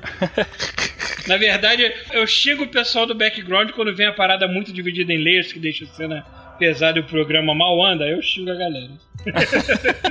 Um desenho que tinha isso da consequência é The Tick, que no episódio piloto, o cara de cadeira, que ele escreveu o nome dele na lua, Ah, e ele consegue escrever a primeira letra e metade da segunda. Então tem tipo um C e meio H que ele escreve na lua, Aham. o Tick interrompe, e todos os desenhos a lua aparece com um CH. O outro também é o Paul Jack Horseman, que Hollywood passa a ser Hollywood, né? Porque É. eles derrubam o dedo. A gente só não pode pular a temporada agora sem falar do episódio 10, que foi anterior a esse que a gente falou, que teve a primeira vez o Evil Morte, né? Que a gente acha que é um Rick do mal, que tá matando outros Ricks pra poder ficar com a morte dele. E a gente descobre que o Morte tem a frequência cerebral tão escrota que esconde a frequência cerebral dos Ricks, e por isso que eles usam os Ricks, né?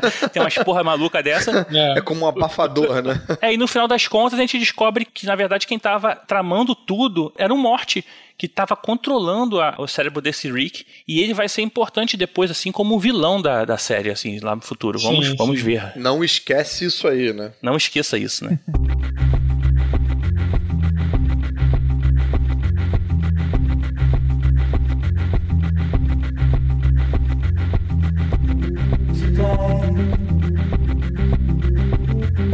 I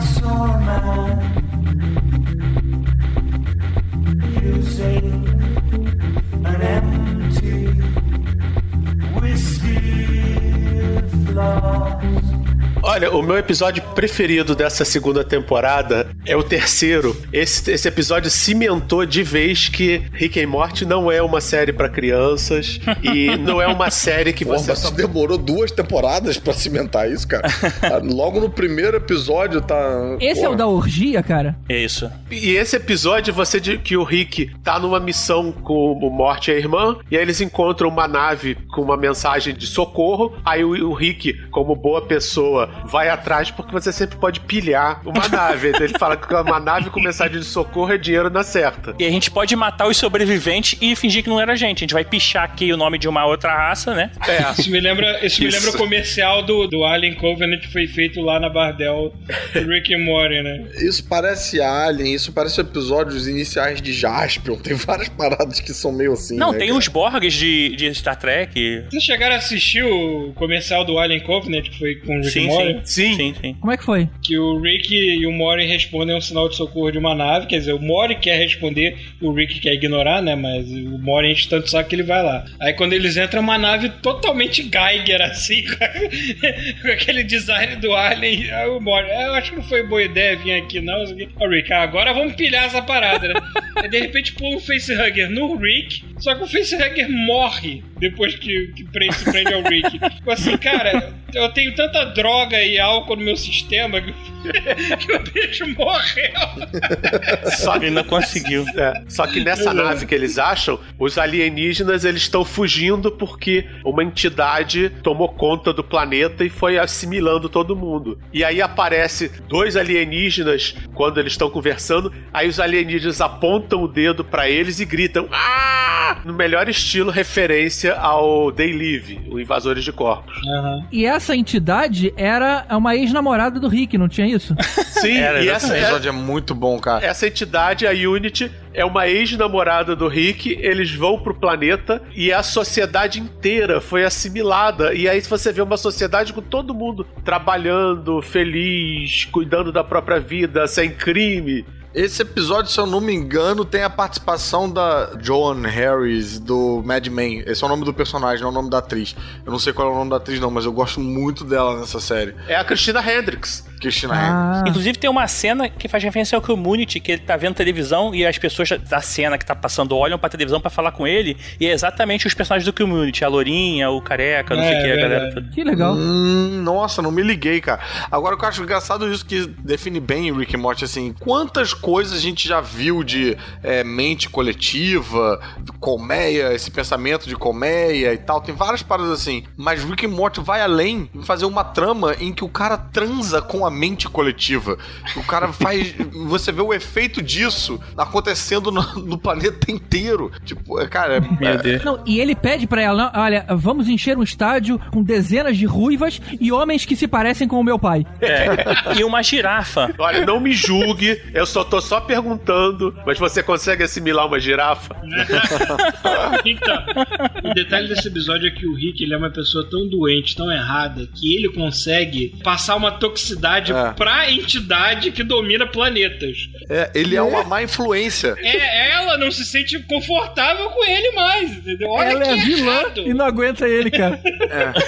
É, não, tipo, a, a mulher que é, quer dizer, a entidade que influencia o planeta inteiro é, sofre uma má influência do Rick.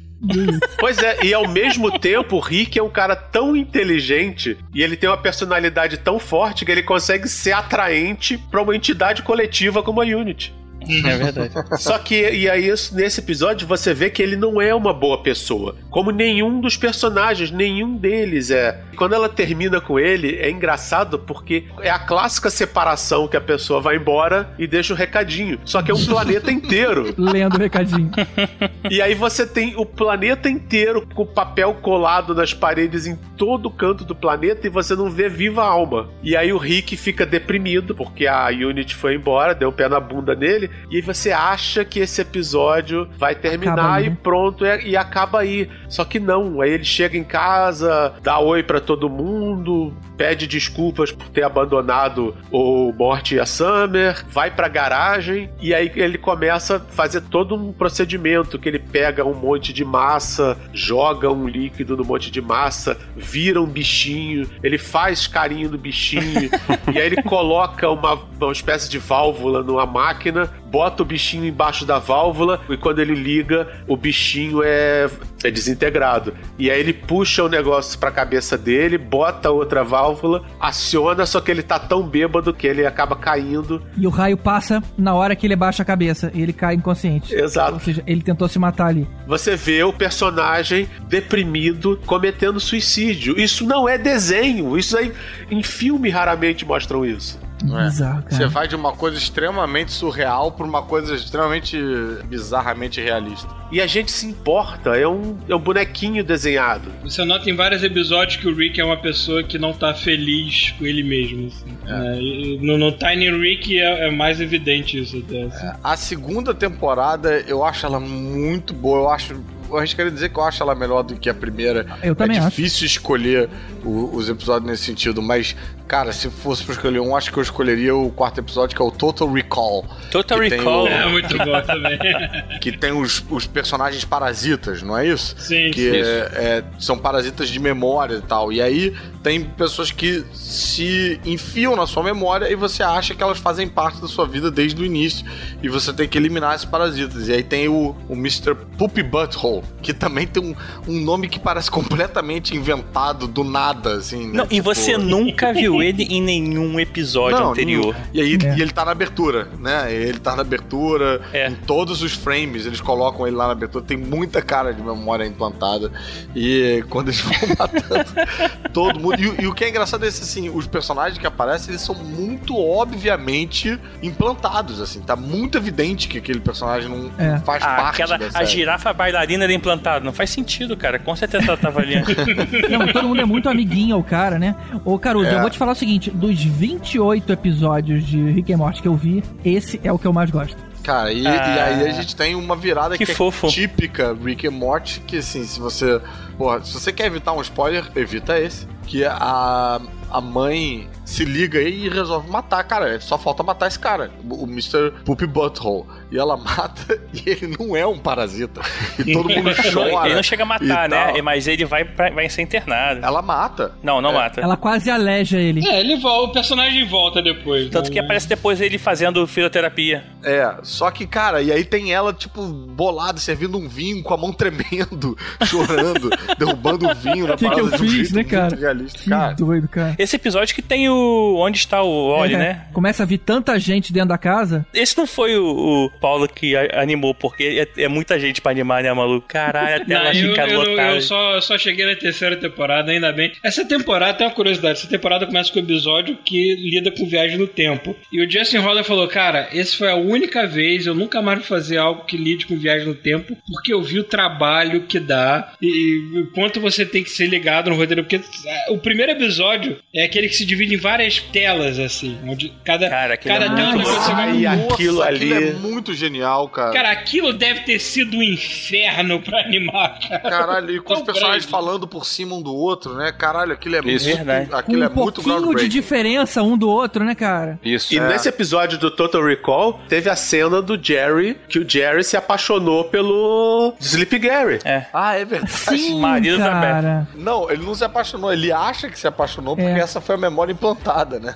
Mas qual a diferença? É, na verdade, eu acho que a gente não falou isso do episódio. Existe uma, uma bactéria, alguma coisa lá, um parasita, que ele entra na, na mente das pessoas e ele faz, injeta memórias falsas. Então você pode a vida inteira achar que o cara que tá do lado do seu lado foi o teu irmão que você viu nascer, mas que na verdade é um alienígena disfarçado. E você tem um monte de memória falsa. Então o tempo todo estão chegando novos personagens às cenas que você fala: caramba, de onde veio essa girafa? De onde veio esse elefante azul? Sabe? Que eles tratam como melhores amigos, não. E essa questão do, do Jerry, ele tem um. um- Não, é o marido da Beth, na verdade. O é o marido Gary. da Beth que anda de roupão, que na verdade ele começa a se apaixonar pelo cara e tem uma cena que eles se pegam, cara. É, tem um, na verdade é um, é um threesome ali, porque o Sleep Gary é marido da Beth e ele namora com o Sleep Gary e não sei lá o que ele é com a da Beth, mas... E quando o, o Sleep Gary morre, a Beth fala que precisa dar um tempo pra, porque precisa esquecer o Sleep Gary, sacou? é muito É louco, que cara. é a ausência que ele sente mais, né? Esse episódio é muito doido. Eu queria saber o que que o Justin e o Dan Harmon fumaram ou beberam pra fazer esse, esse episódio, Exato. porque o que eles criam ali de coisas de personagens aleatórios, Pensilvester, o que é o Pensilvester? Fantasma no jarro, a senhora geladeira. Não, mas esse argumento do roteiro eu nunca vi em nenhuma série, em nenhum filme, nada disso, cara. Foi Ah, Não, bom essa isso. da memória falsa, do parasita que cria uma memória falsa, isso foi argumento no episódio de Star Trek Voyager, em que inclusive que o parasita cria uma memória falsa. E o próprio Vingador do Futuro, cara. O nome do episódio chama Total Recall. É o Total Recall, tá no nome do, É verdade. do episódio. É. A gente já falou sobre esse filme. Você acaba o filme e você não sabe exatamente se ele comprou aquela memória toda ou se ele, se ele viveu aquela memória toda. É. E eu não tenho certeza se eu gostei do filme ou se o filme foi uma memória falsa implantada em mim, esse... essa opinião.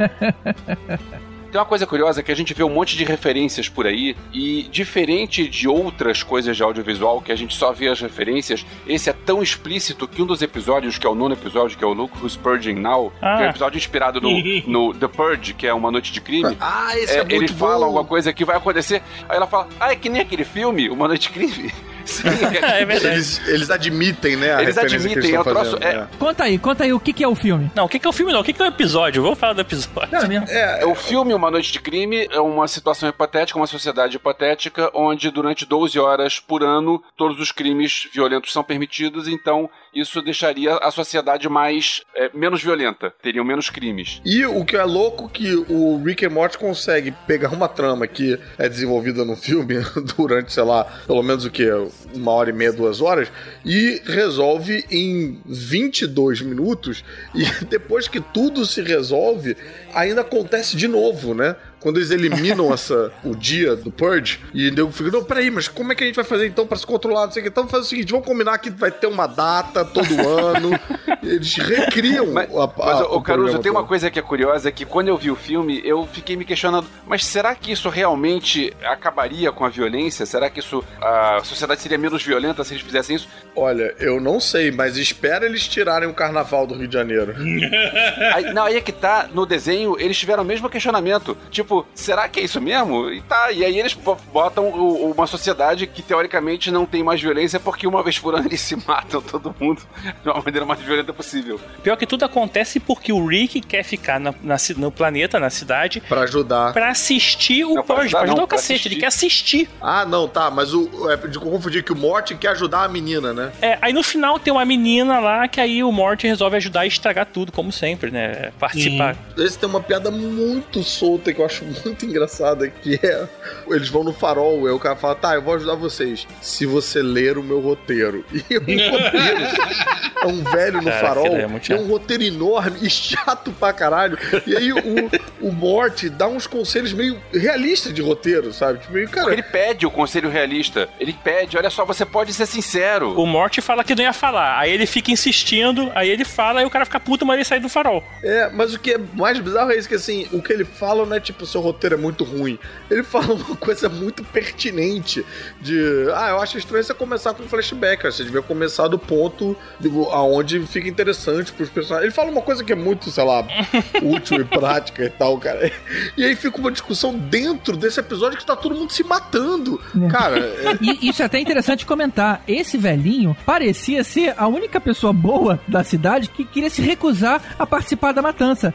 Aí ele vai lá numa de ajudar, "Ah, não, vê meu roteiro, fica zangado, e aí o Morte empurra ele da escada, ele sai rolando e ele se quebra e morre lá embaixo, cara. Ou seja, o, o Morte matou o único personagem bonzinho que tinha na história. Não, na verdade, esse é o Breaking Bad do Morty, né? É, não, isso tá o teu Rick todo o tempo todo falando, você tem o seu lado obscuro, você vai botar isso pra fora em algum momento e tal. E ele coloca, né? E é meio assustador, né? Ele vira um matador bizarro. Quando eles pegam a armadura e o Morte fica puto, o Rick chega, pô, calma, Morte, calma, você tá exagerando. Porque ele começa a Ele- trucidar a gente pra tudo Não, quanto ele- é lado. você não vê a cena, né? Fica só o Rick assim, Morte, essas pessoas não estavam querendo lutar, elas estavam se escondendo morte, eles já estão mo morte, você tá tirando em pessoas mortas. É tipo, e ele. Ah! Né? Tipo. E pro Rick ficar bolado, né? Não, e é, esse plot É tem um uma- plot uma twist que, na verdade, depois ele fala pro Morty que o chocolate que ele comeu tem uma substância que eu não lembro o nome agora, qualquer maluca, Ah. que deixaria ele mais brabo. E aí ele pega o chocolate, joga pra trás e você vê, tipo assim, gluten free, sem- só que sem a substância. Então, ou seja, não foi a substância que deixou ele com mais raiva. Foi realmente ele que teve o Breaking Bad. Primeiro É. ele fala, não, foi o chocolate. E em seguida, não, foi o chocolate, não. é, na verdade, não mostra, né? É só, só a gente que sabe que não foi o chocolate. É. O Rick também sabe. Não, o Rick não sabe, não. Ele pega o chocolate e joga. O Rick acho sabe. que o Rick fala o Rick, o Rick sabe, ele fala de propósito. Agora, essa segunda temporada tem o que eu considero o melhor episódio em termos de ficção científica e que daria um, um episódio nota 10 de qualquer série de ficção que você possa imaginar. The Ricks Must Be Crazy. Ah, esse sim, Qual cara. é esse? Qual é Esse é? Stephen É que o Rick é, tão- é um filho da puta tão egoísta e tão Morre. escroto que pra usar, ao invés de comprar uma bateria normal pra usar no, Ah, pra usar na nave senhora. dele, ele cria um universo, força esse universo para evolu até evoluir criaturas inteligentes. Aí ele se apresenta como um alienígena super Um deus, evoluído é. no planeta, quase como um deus, e ensina os caras a trabalharem numas máquinas com pedal para gerar energia para a sociedade deles e o excedente vai para a nave do Rick. Só que eles não sabem disso. É, esse, esse episódio tem o Stephen Colbert, que eu sou fã. Aham. né? É claro que a cabeça do alienígena que ele dubla tem a cabeça de piroca, né? Porque, como tudo na, na série, tem que lembrar alguma genitália. Mas a melhor parte desse episódio não é nem eles no, no plot de entrar no universo, depois daquele Inception do universo. A melhor parte desse episódio é o que acontece com a Summer presa no carro. Keep Summer Lá de safe. fora. Caraca. Keep Nossa, Summer, Summer safe. safe. Caraca, cara, aquilo é maravilhoso. Ela resolve, na verdade, toda a guerra no mundo entre humanos E- e aranhas. e aranhas que leem telepaticamente o não sei o que e com, comandam. Puta, cara. E não, ela fica no maior dilema com o protocolo do- do- da nave, né? De... É tipo, não mate, não mate, não use de violência física. Beleza, aí a nave vai lá e usa de violência psicológica.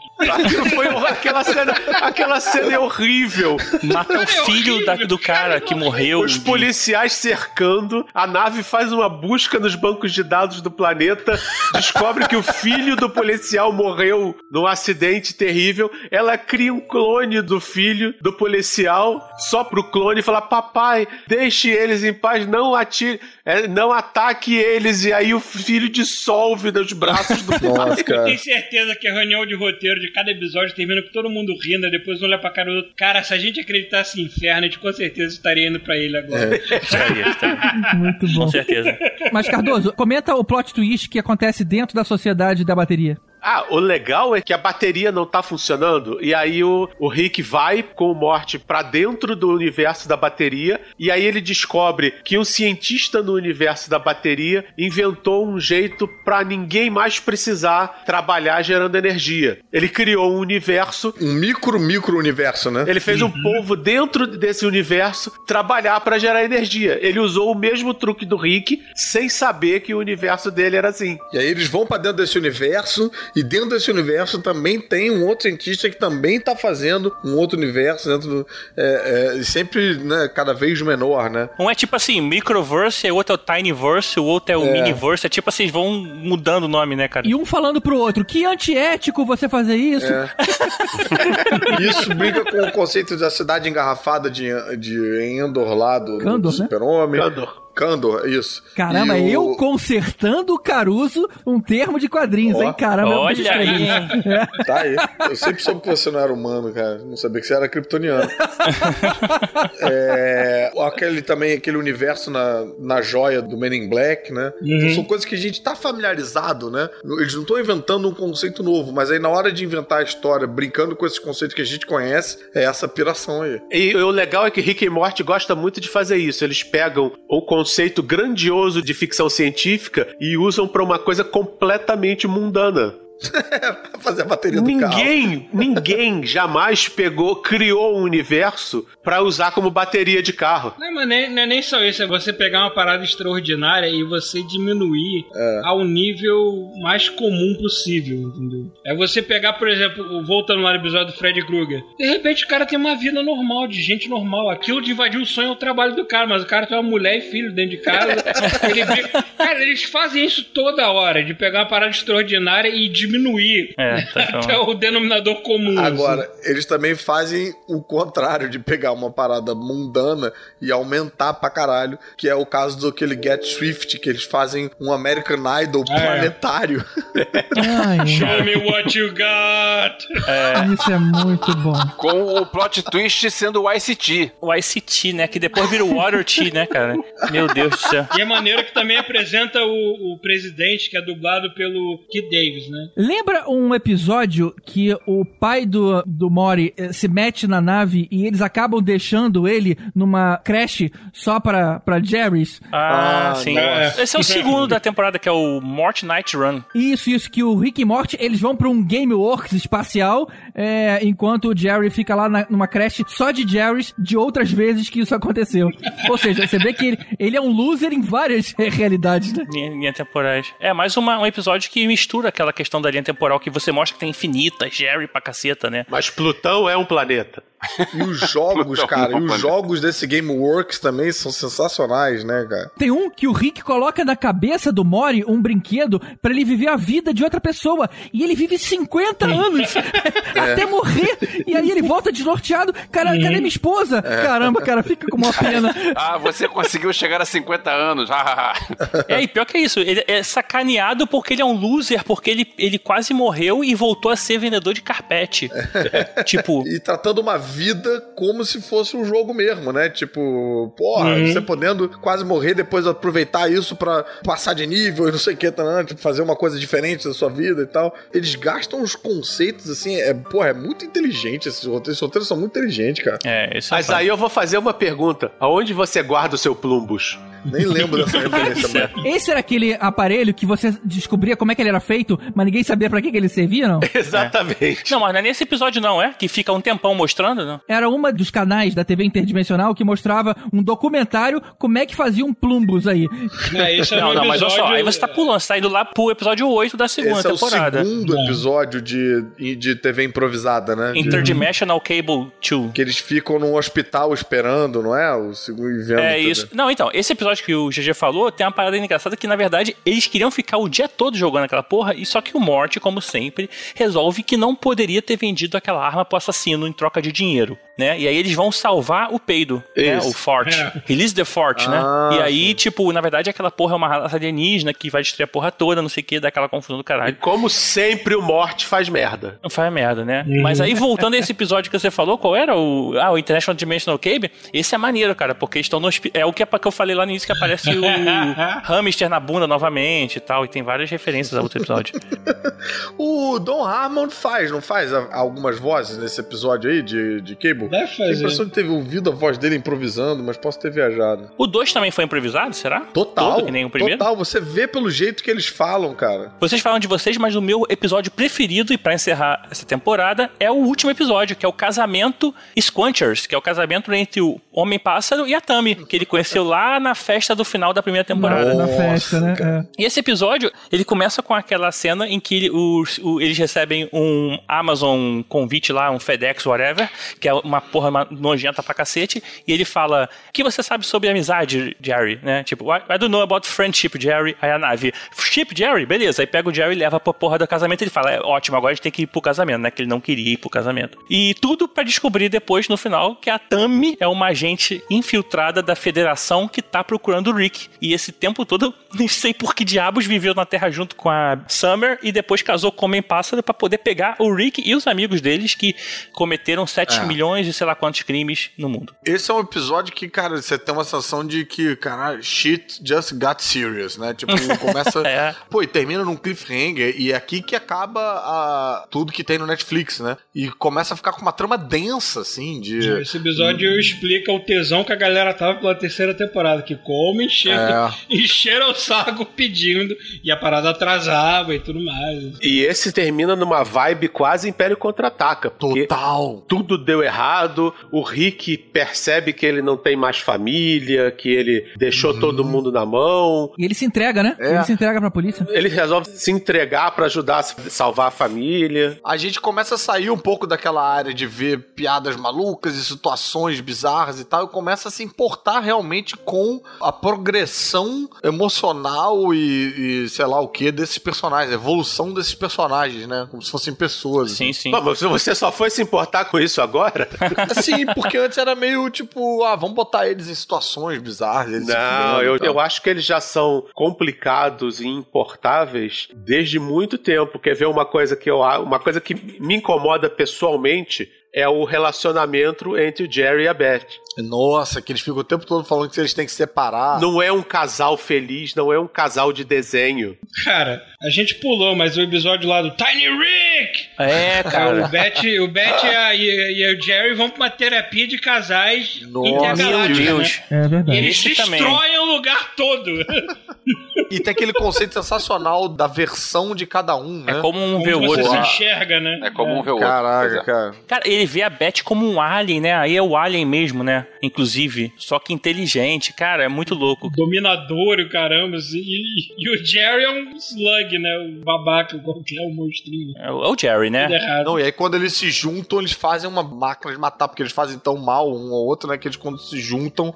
Esse episódio também é cheio de consequências psicológicas, Um né? completa o outro, né? Só que um completa o outro negativamente. É. Exato, eles- entendeu? É uma, é uma relação simbiótica não saudável. É Negativa. o que, não, isso, isso é o que o psiquiatra, o psicólogo, sei lá, Alien fala pra eles, né? Vocês não fazem sentido. Porque você vê aquela, aquele Jerry que é meio uma lesma, ele, pô, sozinho não serve pra nada. A Beth Alien, beleza, ela é fodona e tal, mas ela também não consegue tudo. Quando junta o Alien com a lesma, ou seja, quando junta como cada um vê o outro, quando junta, tipo, o pior de cada um, eles são imbatíveis. Eles são imbatíveis pra dar merda. E pra fechar essa temporada, né, na verdade, você vê que o Rick ou pelo menos acha que o Rick se importa com a família dele mais uma vez, porque sempre aquele negócio do Rick, ele foda-se, egocêntrico pra caralho, mas ele sempre tá tentando salvar e se entregando pra salvar, no caso, os netos, né? E termina a temporada com o Poop Butthole falando da audiência e que todo mundo tem que esperar pelo que vai acontecer na próxima temporada. Basicamente pedindo pra, ser, pra ter paciência, né? Porque vai demorar essa porra. E ele todo fudido por, pelo tiro que ele tomou da Beth lá atrás. Cara, pra vocês terem ideia, eu já tinha visto a primeira e a segunda, acho que quase toda, talvez um outro episódio tinha escapado. Mas eu tinha visto o final da segunda antes de eu botar meu nomezinho lá pra trabalhar na série. Foi uma época que eu vi assim: ah, vai acabar o projeto aqui, eu vou começar a mandar coisa pra fora, portfólio pra fora.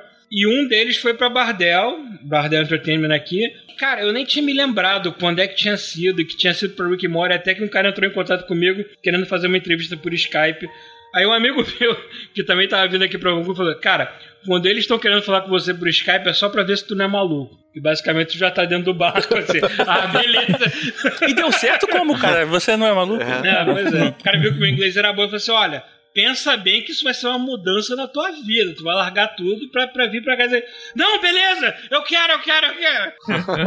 Mas vem cá, é, eu tô vendo aqui que é o último episódio da segunda temporada foi outubro de 2015. Então ficou 2016 quase todo sem nenhum episódio Uhum. de. Não, Rick and 2016 quase todo não. 2016 todo e 2017 até abril. É, cara, eu cheguei, eu cheguei aqui no Canadá em outubro. Eu comecei a trabalhar na, na, na parada dia 11 de outubro. Então esse primeiro de abril que vocês falaram no início do episódio era de 2017, não era de 2016. 2017. Não, é. 17, é. Caraca, Eles bicho. soltaram o episódio de piada, assim, tipo, ninguém está esperando, né? Vamos soltar essa parada logo. É, eles acharam que era uma grande piada dos produtores. E na verdade, É. quem Quando me clicou. avisaram isso no Twitter, uns três ou quatro vieram me avisar, aí eu falei, ah, tá de sacanagem. Mas é, essa primeiro era de a palhaçada. deles, né? Deu mais, deu, eu levei mais de uma hora até clicar. Eu não me dei o trabalho de clicar no link do YouTube, porque eu achei que era sacanagem. Clicou esperando o, o gemidão do zap. Ah, eu, eu, eu falei, pô, vai ser o Rick Roll. Certeza que era o Rick Eu Roll. achei que tinha vazado, assim, cara, alguém vai perder a cabeça lá naquela Na verdade, a, a graça foi isso, assim, esse episódio da, a primeira, do primeiro de abril, que foi o primeiro da terceira temporada que acabou sendo, ele, a audiência dele foi muito baixa em relação aos outros, porque os outros davam 2 milhões de espectadores, na verdade, por episódio, no mínimo, né, assim, e a terceira temporada, por acaso, deu até mais. Esse episódio deu 680 mil, porque ninguém tava esperando essa porra passar, as pessoas achavam que era brincadeira, que não ia contabilizar Sim, como mas episódio quando- de verdade, então, assim, Pô, que tiveram vários... anti-marketing, né? É, foi uma coisa muito doida, cara. Mas quando estreou de verdade, eles passaram de novo. Ah, não, sim, mas, mas o contabilizou foi aquele lá. Então, assim, ficou um- uma conta baixa, assim, ficou engraçado. O episódio mais esperado ter audiência mais baixa. Exatamente.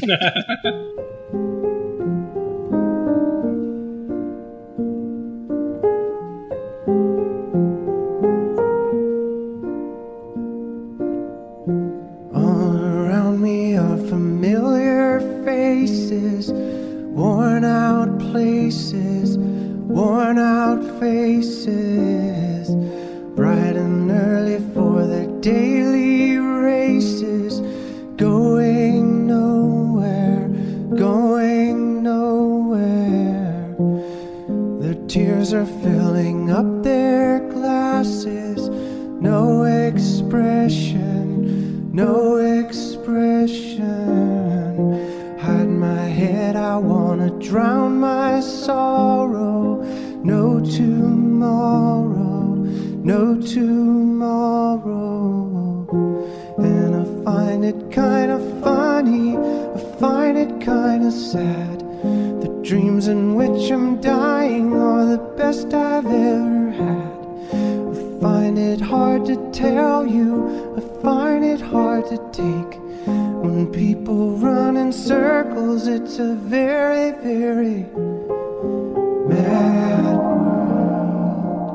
E aí, falando especificamente sobre esse retorno, o Rick, que ele havia se entregado pra polícia, ele escapa da prisão na hora que um, outros Ricks vêm matar ele. Aí tem uma, uma explicação lá bacana, porque ele vai teleportado pra cidadela dos Ricks, né? É até Uhum. engraçado que nessa hora a nave se teletransporta pro mesmo espaço da prisão intergaláctica. Aí uma coisa sobrepõe a outra e tudo se quebra. Ou seja, você vê que é uma situação que não tem em desenho, né? Tem pouco, inclusive, em em série de ficção científica. E aí começa toda a, a ação, se desenrola. Mas o mais curioso é que a hora que ele volta pra casa, o Jerry tava muito feliz do avô ter ido embora. Então quando ele volta, ele fala, ele pressiona a Beth, Beth, ou ele ou eu. Aí ela escolhe, porque ela tem aqueles issues, né? Mal resolvidos, e ela escolhe o avô. Então, a partir daí, eles se separam. E nos episódios subsequentes, a gente vê a vida deles separados.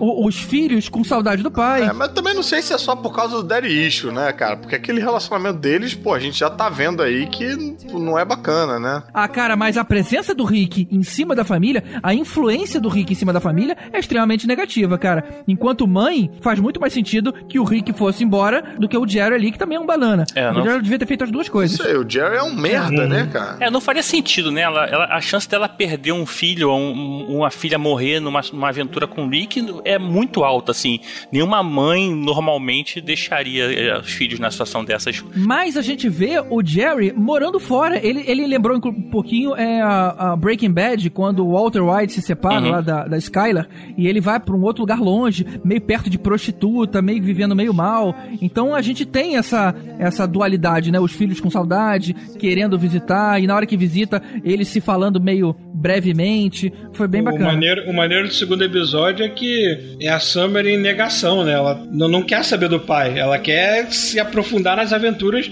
enquanto o Mori é a única pessoa ali com o pé no chão, mais, mais ou menos. É, na verdade, eu ia falar isso agora, que o próximo episódio, que é uma, uma trama todo Mad Max, né? Foi o primeiro que eu participei, né? Olha aí. Ah, é verdade, aí o primeiro... Aliás, ele- a, a primeira cena do episódio é minha. Olha aí. Que- Aquele vilão de bunda de fora que você desenhou ficou muito engraçado, cara. Cara, eu ia falar isso. Esse episódio tem uma cena que o cara tá mexendo no carro, aquele vilão do balde na cabeça, né? Que tá com aquela roupa toda sadomasoquista. Ele não tem onde guardar a ferramenta. Ele bota a mão pra trás do corpo e tira uma ferramenta. Onde estava essa ferramenta? Agora o desenho animado tira ferramentas do, do, do rabo, não adianta. Mas a, a primeira cena do episódio é o portal abrindo e eles caindo pra fora do portal. Aí imediatamente a Summer levanta com a mão do celular. Aí o, o Mori falando: Cara, dá pra você desligar o seu, o seu ringtone quando ele se esconder de um monstro no, no lugar tal, não sei o quê. Tem toda o. o loser. Em cima do, do Jerry, que é. E essa separação legal é que ela tá afetando todo mundo. O Morte tá afetado. Exatamente, exatamente. A, a própria Beth não tá aguentando cuidar de dois filhos sozinho. O Morty fica com saudade do pai, a Summer, ela fica zangada por ele ter ido embora. Então, ou seja, cada um tem a sua reação meio, meio É, estranha. né? a Beth faz artesanato com um casco de cavalo morto. É tudo errado, cara. É muito errado. Essa terceira temporada eu acho ela muito boa, assim, cara. O Paulo, parabéns. Tipo assim, tudo bem que você não fez esse, mas o Pickle Rick também é muito foda, né, cara? É é muito muito engraçado. Ele construiu todo um robô, tudo um tartaruga ninja a partir de um Pickle e de um cérebro de um. E o Pickle Cara. Rick é genial porque ele vira um Pickles, o Rick vira, se transforma num Pickles pra simular um acidente pra fugir da terapia lá de aconselhamento familiar. Não, não ele, não, ele não é um acidente. Na verdade, ele faz, quer fazer aquilo porque ele pode fazer. Que todo mundo que pudesse fazer não, aquilo, não, não. se pudesse. Ele queria fingir que foi um acidente porque tinha, tinha um antídoto apontado lá pra ele. Não, eu vi o episódio agora, eu tava vendo antes de começar a gravar, cara. Ele faz isso na data da terapia sem querer. Sem querer, entre aspas. É. Não, não. Não, ele fala, é assim, eu se transformou num Pickle porque ele poderia transformar. E todo mundo que pudesse transformar, se tivesse a capacidade que não tem, se transformaria também só Sim. pra provar que poderia. Mas ele escolhe fazer na data da, da parada Ah, de- sim. de sacanagem. Ele faz isso, ele faz isso de sacanagem na data pra não participar. Cara, mas no final ele admite, cara, pra psicóloga lá que pressiona ele, ele fala: Não, realmente eu, eu fiz isso pra fugir. Sim, Você sim. acabou de ver, você devia lembrar Eu disso. sim, mas não foi sem querer. Ele fez de propósito. É o que eu tô falando, homem. Nu- nunca foi sem querer. Nem pra, nin- nem pra ninguém. Agora vocês imaginam na reunião de roteiro quando alguém tem que sugerir essa ideia, tipo, olha, nesse episódio o Rick vai se transformar num Picles. e aí, né? Cara, Pickle Já devia estar adormecido. Ah, tá, normal. Eu queria um bonequinho do Pickle Rick. Já tem pra vender. Eu tenho, eu tenho um skate. Não sei se vocês repararam que esse episódio foge do clichê de episódio de, de analista, que é o cara cético que não, não gosta de psicanalista, tem todo um insight, toda uma revelação, e aí se torna uma pessoa melhor. Mas eles não admitem. Não, o Rick começa achando aquilo uma bobagem e termina achando aquilo uma bobagem e não mudou em absolutamente nada. É, E tudo que ela fala é, faz sentido, né? Sim. Um belo texto de análise ali que eles levantaram. Agora, nesse consultório, aparece talvez o meu personagem secundário, terciário, ah, qualquer coisa assim, preferido dessa série, que é o professor de matemática. Caraca. Ele aparece lá, ah, ele encontra e fala assim: Ih, que legal, vocês estão aqui, ah, que coincidência. Aí ele, e vocês, quanto tempo vocês comem cocô? Aí a Sammy, a gente não come cocô. Ele, ah, é, eu também não. Cadê a minha família que tava aqui? Não, maneiro é aquele pôster motivacional do cara comendo cachorro quente escrito embaixo. Coragem. É, exatamente.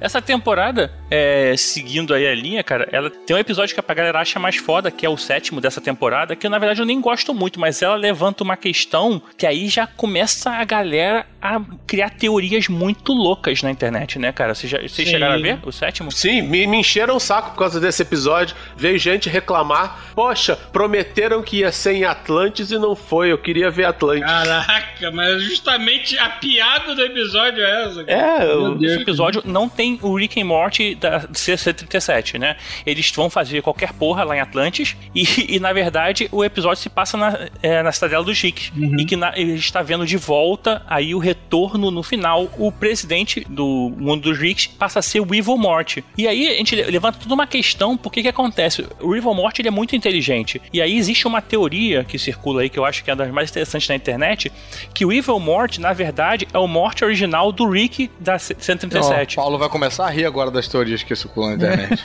É, cara, eu tenho, eu tenho certeza que a maioria dessas teorias, o Justin Holland e o Deron deve olhar e começar a rir também. Que eu assim, a gente não pensou em nada disso. Por que que acontece? Naquele episódio lá atrás, em que o Rick é preso, lá que eu falei do Evil Morty a primeira vez, ele tem flashbacks, eles estão lendo a memória do Rick, e tem flashbacks do Morty criança. Só que assim, se você pensar que ele ficou 20 anos afastado da família e o Morty tem 14 anos, aquelas memórias parecem que pode não ter sido dele, entendeu? Como é que ele viu o Morty criança se ele estava afastado da família? Então a teoria que tem é que aquelas imagens que ele viu ali, aquele morte desse Rick, que, que é o que a gente acompanha, seria o morte do Evil Morty, que ele ensinou a ele, o garotinho, a ser fodão desde criança. Só que aí quando ele viu o caminho que estava tomando o Evil Morty, ele pega a pistola dele do tempo, ele vai pro mundo onde o Rick acaba de morrer, que nem ele faz depois, igual, e aí na verdade assume aquele Rick e passa a viver nesse mundo. Por isso que ele na verdade fica 20 anos longe, entendeu? Ele vai pro mundo onde o Rick na verdade tá 20 anos fora de casa. E aí ele passa a assumir, volta pra casa. Ó, voltei, mas na verdade não voltou. Ele tá vindo de outro- outra dimensão em que o Evil Morty existia lá atrás. Então, assim, ele pega um Morty zerado, né? Que tá com normal. Cara, então per- tem todo um. perdi muito nessa explicação do. As pessoas têm que tomar cuidado quando tentar trazer muitas teorias de seriedade pra uma série onde a primeira coisa que eles querem fazer é zoar. Sim, sim. Assim, eu só acho que pode não fazer sentido, porque assim, se o Rick ficou 20 anos afastado e o Morty tem 14, pode ser que ele voltou e aí o Morty nasceu. Ou seja, ele na verdade ficou afastado da Beth quando era criança até a Beth ter um filho. Quando ela teve um filho, ele voltou e aí não faria muito sentido nenhum dessa teoria. Agora sim, é, a gente citou alguns momentos do Rick apagando a memória do Morty, e aí esse sim, pra mim, é o melhor episódio dessa temporada, que foi o último agora que saiu, que é pra gente, pelo menos tá gravando hoje. É, esse, esse pra mim foi um dos mais engraçados por causa das, das situações absurdas, cara. O Morty Mind Blowers é muito foda. Aquela cena deles matando aquele bicho todo fofo pra se enfiar dentro das entranhas dele, porque o outro achava que o planeta ia congelar durante a noite e ele erra. É tipo, eles matam. Cara, É igual, tipo, matam um tal, né, cara? É muito Star Wars, cara, né? que horrível, cara. Essa cena foi uma referência àquele filme do Leonardo DiCaprio, né? Que ele se esconde Não, isso é uma referência ao Império Wars, cara. Contra-Ataca. É, Império Ah, Contra-Ataca. É Império Faz mais Contra-Ataca, sentido. seu noob. Faz mais sentido. Se aconchegou dentro do bicho também. Esse episódio é muito louco porque ele mostra memórias que a- o Morty pediu pra apagar porque o Morty errou e não queria lembrar e era muito traumatizante pra ele. Ou Ele seja, não pediu, ainda tem essa. não, tudo que você viu não foi traumatizante o suficiente pro Morty pra ele pedir pra apagar a memória. Esses desse episódio, sim. Ou seja, você não imagina o que, que não aparece no episódio. né? Tipo, e coisas que o Rick também não quis dar o braço a torcer e apagou de propósito. Mas eles, É, eles sim. adoram fazer isso, eles adoram soltar fragmentos de história que nunca mencionaram antes, como se fosse uma coisa corriqueira. Aquele episódio daquele grupo de super-heróis lá esquisito, Ah, eles começaram. Os Vindicators. É, eles começaram como se fosse uma continuação de uma história que a gente já tinha visto. O episódio é Vindicator 3. Sabe como é que é a maneira certa de terminar esse episódio que a gente tá gravando, né? Como? Wobalabadabdab! Que na verdade significa estou sofrendo, me ajude. Ajuda. Que é o que o Elvis está sentindo há 40 minutos nessa gravação.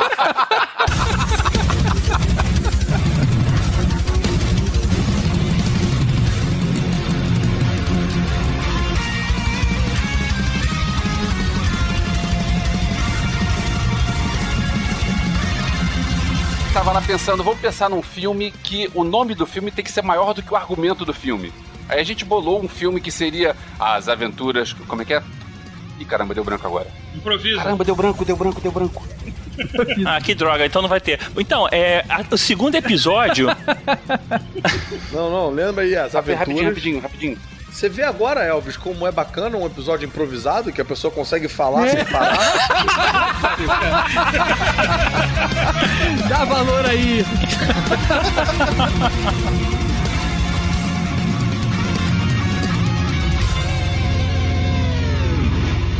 I had to, I had to do, I had to, I had to, I had to, I had to make a bomb, Morty. I had to create a bomb. What? A bomb? We're gonna drop it down there. and Just get a whole fresh start. Morty.